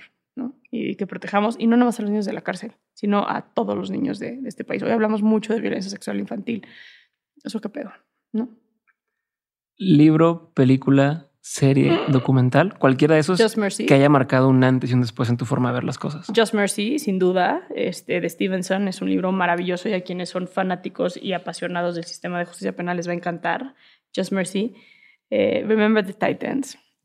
Topsísimo. Este, es una... Todas las, las- las películas que tengan que ver con, con, con justicia de esa manera, ¿no? Eh, son para mí una fuente de, de- de inspiración, de gasolina, de decir, güey, sí se puede, o sea, sí, sí, sí podemos sacar este pedo adelante. Y mm, libro, película y serie. O sea, cualquiera. ¿Y Pueden serie? ser todos, puede ser. Ah, serie Grey's Anatomy. No, hombre. Tú no me puedes juzgar hoy. O sea, si alguien no me puede juzgar hoy, eres tú. ¿Qué huevos de oro que Perdí el derecho, perdí el derecho. por completo.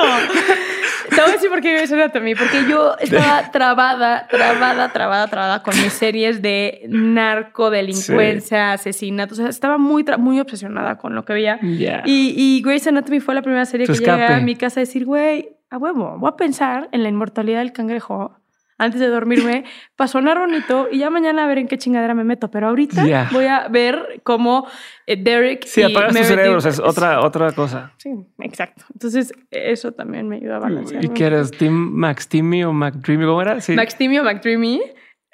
Híjole. Este. Team. Este. o- ninguno de los dos. Este, eh, no, soy. Es, es una serie que me, que me ayudó muchísimo justo a, a poder desfogarme y a entender que en la vida hay que balancearnos y, y, y- y llorar cuando Mac Dreamy, güey, y, Meredith tienen sus dramas y, y repetir la escena donde la saca del agua y, o sea, y volver a sentir eso, ¿sabes? Porque la verdad es que sí me muevo en un mundo bien feo y, y sí veo cosas muy feas, escucho cosas muy feas Claro. todo el tiempo y de repente esa escena de güey, la ama y llorar porque la ama. Es como de, esto sí existe. Ya, ¿sabes? ya, O sea. Es, mara- es maravilloso. Ok. Oye, lección memorable que te han dejado tus padres. Hay todas. Soy quien soy gracias a mis papás. Este, en todos los aspectos. Este, mi papá es un hombre de mucho trabajo, es un hombre eh, de valores. Me Ujú. enseñó el valor de la honestidad ante cualquier cosa. Eh, es un hombre transparente y es un hombre leal. Y, y- esas me parecen las, las- las- los valores más importantes que puede tener una persona. Mi mamá es una mujer de lucha, es un ejemplo de eh, en la vida hay que ser quienes queremos ser, hay que ser las personas más auténticas de nosotras mismas. Este, no hay que depender de nadie nunca y mucho menos de un hombre. Y la verdad, sí, sí lo digo así, güey, la verdad. Eh, ya viuta, las feministas. La, la, neta sí, cabrón. O sea, no te trae nada bueno el depender económico de un hombre. O sea, más allá de que... Ni a nadie. A nadie. O sea, y, y, sí, como el poder ser la versión, o sea, mi mamá me enseñó a ser la mejor mamá que yo puedo ser, porque mi mamá siempre fue una mamá súper incondicional. Eh, siempre. O sea, si yo tuve cualquier situación, o sea, la que te pueda mencionar eh, que quieras, siempre el refugio era mi mamá y el refugio era mi casa. No importaba que, alguna en especial? Varias. Este, a, a, los 14 años me enamoré de eh, mi mejor amiga. Y entonces salí del closet a los 14 años eh, con mi mamá. Pero entonces me metí al closet para hablar con mi mamá dentro del closet. Y literal dices literal, en, el, físicamente el closet. Literal estaba yo entre mis jeans, ya sabes, llorando de angustia, como diciendo, bueno, acabo de dar cuenta que estoy previamente enamorada de mi mejor amiga. Y, y mi mamá, primero, salgámonos de este hueco, de este hueco, güey, que aquí no se puede hablar, ya sabes. Que en ese momento no le entendí como lo simbólico que es este, haber estado en un closet. Pero, y dos, ¿cuál es el pedo? ¿Por qué lloras? O sea, ¿cuál es el pedo? ¿Por qué lloras? El amor es maravilloso, ya sabes. Y fue como, güey, me acabas de quitar una angustia cabrón que estoy sintiendo, ya sabes. Otra, una vez me puse un pedo, no me acuerdo. De esas pedas, la verdad son horribles las pedas que no te acuerdas, ¿no? Son horribles. Yo tengo contadas, la neta, con tres dedos, o sea, no más. No sé si me creas, pero nunca me ha pasado. Nunca te... Obvio no te creo. Te juro. Te juro. Yo empecé a tomar a los 21 años y nunca me he puesto... Es horrible. Solamente una vez me he puesto una peda en la que no se me olvidó nada pero fue en casa de mis papás, en un cumpleaños de mi familia, con mi familia nada más. Wow, Diego. Y, y ya, pero es que no, como que no, no me gusta perder el control. Sí, eres muy eh, controlador, me imagino. Yo soy muy controlador, pero tengo No, pero no, yo, ya, ya algo que me pasa mucho es cuando siento que se me está subiendo, ya me voy a dormir. Es como, bueno, con permiso me voy a dormir, ya sabes. Y es como, güey, ¿qué le pasa a esta vieja de, de 0 a 100, ya sabes? Pero sí, dos veces se me han pasado la mano, no tres, dos veces se me han pasado la mano. Y una de ellas literal me contaron mis papás que llegué diciendo, nada más llévenme a mi casa, nada más llévenme a mi casa. O sea, lo único que pido es que me lleven a mi casa. O sea, ¿Pero tú estando ya en casa de tus papás? No, o sea, ah. eh, cuando llegué, creo que la persona que me llevó a mi casa estaba como, güey, lo único que quería es que la trajeran aquí. Ok. Este, y mi, mi, papá, mi tío, mi mamá y mi hermano me bañaron, me pusieron la pijama y me desperté volteada. Yo tenía en ese momento una mascota de un cerdito. Era una cerdito, mascota recién nacido. Fiona María se llamaba y estaba con mi o sea, Fiona, estaba en su camita, yo acostada con un basurero en el, piso por si vomitaba y una jarra que me, mi hermano hace los mejores clamatos del mundo, con una jarra de clamatos. Y una nota de mis papás que decía, te amamos más que nada en la vida, márcanos cuando te despiertes. Ambos cancelaron sus juntas de la tarde porque obviamente me desperté a las 3 de la tarde y me llevaron por tacos. Este, mi papá me sirvió una cerveza y me dijo, tómate esto porque tienes que nivelarte, como no, no le puedes hacer putazo a tu cuerpo de quitarle el alcohol de esa manera. Em, ¿Qué pasó ayer? Y yo, ¿qué pasó? Pues no me acuerdo. No, no. O sea, ¿por qué te pusiste así? O sea, me da igual qué hiciste, ¿sabes? Además. Y entonces ya les platiqué, pues, seguramente tenía 20 años, o sea, seguramente alguna crisis amoría estaba viviendo en ese momento. y, pero fue bien, o sea, fue increíble y para mí yo quiero que mi hija siempre diga llévenme a casa. O sea, yo siempre quiero que mi hija, porque hay muchos momentos, tengo este recuerdo de una amiga mía a la cual quiero mucho, eh, nos fuimos a Europa a viajar juntas y éramos 10 mujeres y ella tenía un novio.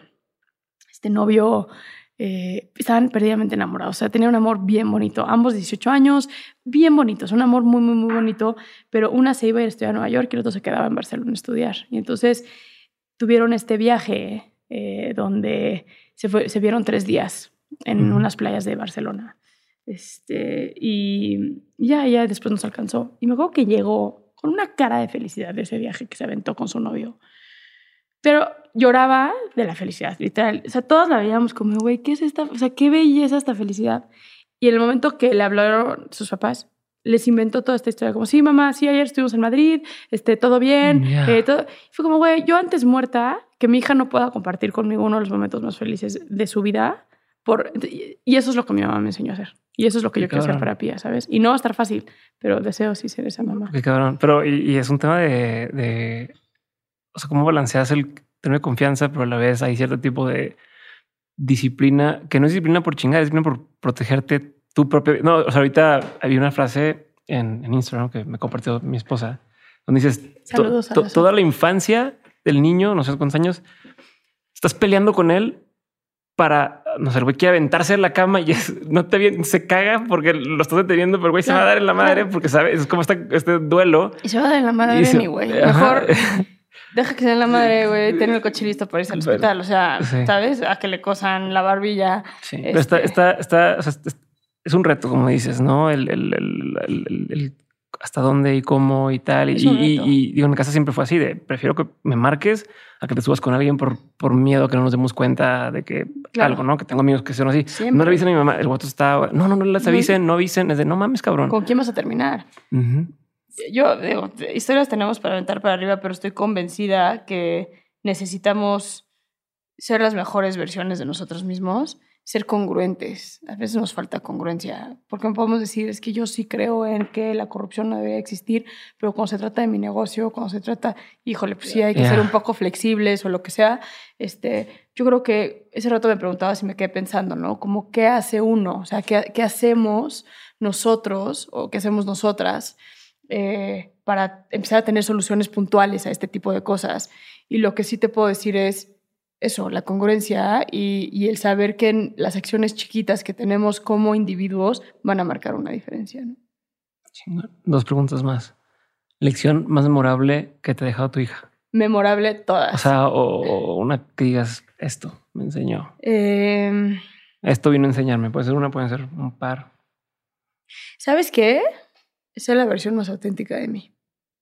Ujú. Sí, yo, yo me perdí mucho durante muchos años en, en, no ser una persona que realmente soy.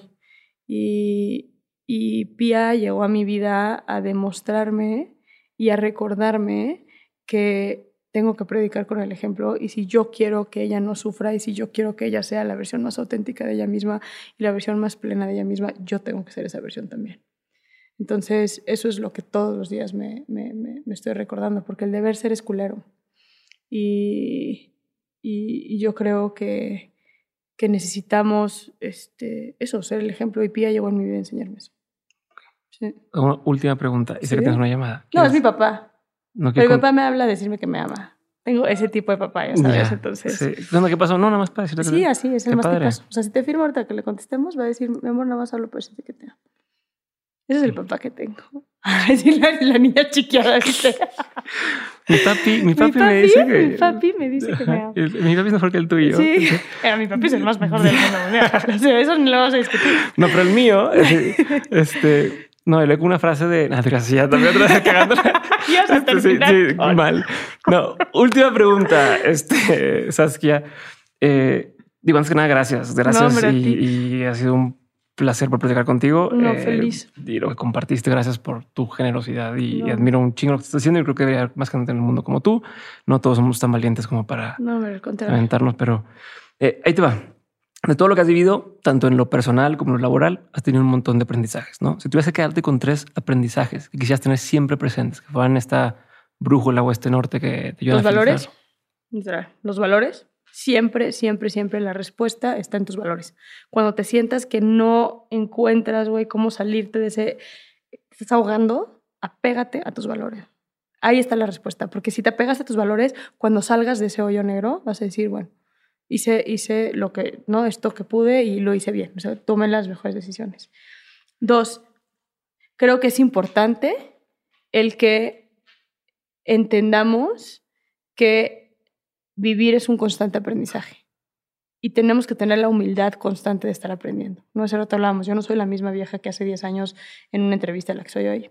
Y los aprendizajes más grandes vienen desde la humildad de no sentirte omnipotente o no sentirte este, la última gota en el desierto y sentarte. O sea, yo, si te fijas, todas mis historias tienen que ver con la cárcel, tienen que ver con, este, que es donde estoy, es donde aprendo. O sea, nunca te voy a decir, una vez estaba sentada con el secretario de Seguridad Pública y me dijo, no mames, cero, eso no lo voy a, ¿no? ¿Quieres ayudar? ¿Quieres cambiar? Métete, conoce, escucha. Este, me parece que es lo más importante. Dos, tres. No, era, fueron tres. Los valores, este, Sigue aprendiendo. sigue aprendiendo y ponte en los zapatos de esa persona. O sea, métete a conocer no, creas tener una respuesta desde los libros. Métete a conocer, escucha eh, eh, y métete a conocer a la población o a la gente con la cual quieras trabajar.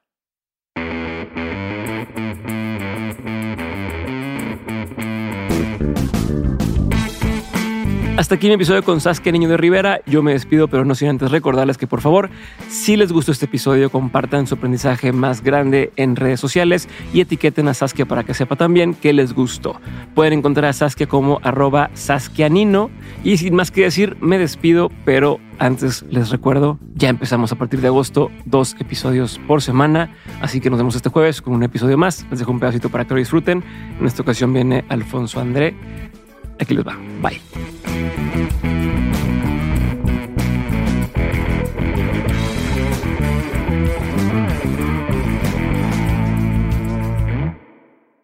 Entonces todo eso nos daba risa, pues no, como que nunca nos la tomamos muy en serio eso del, estrellato y del éxito. Entonces yo creo que eso me ha ayudado a mantener los pies en, la tierra.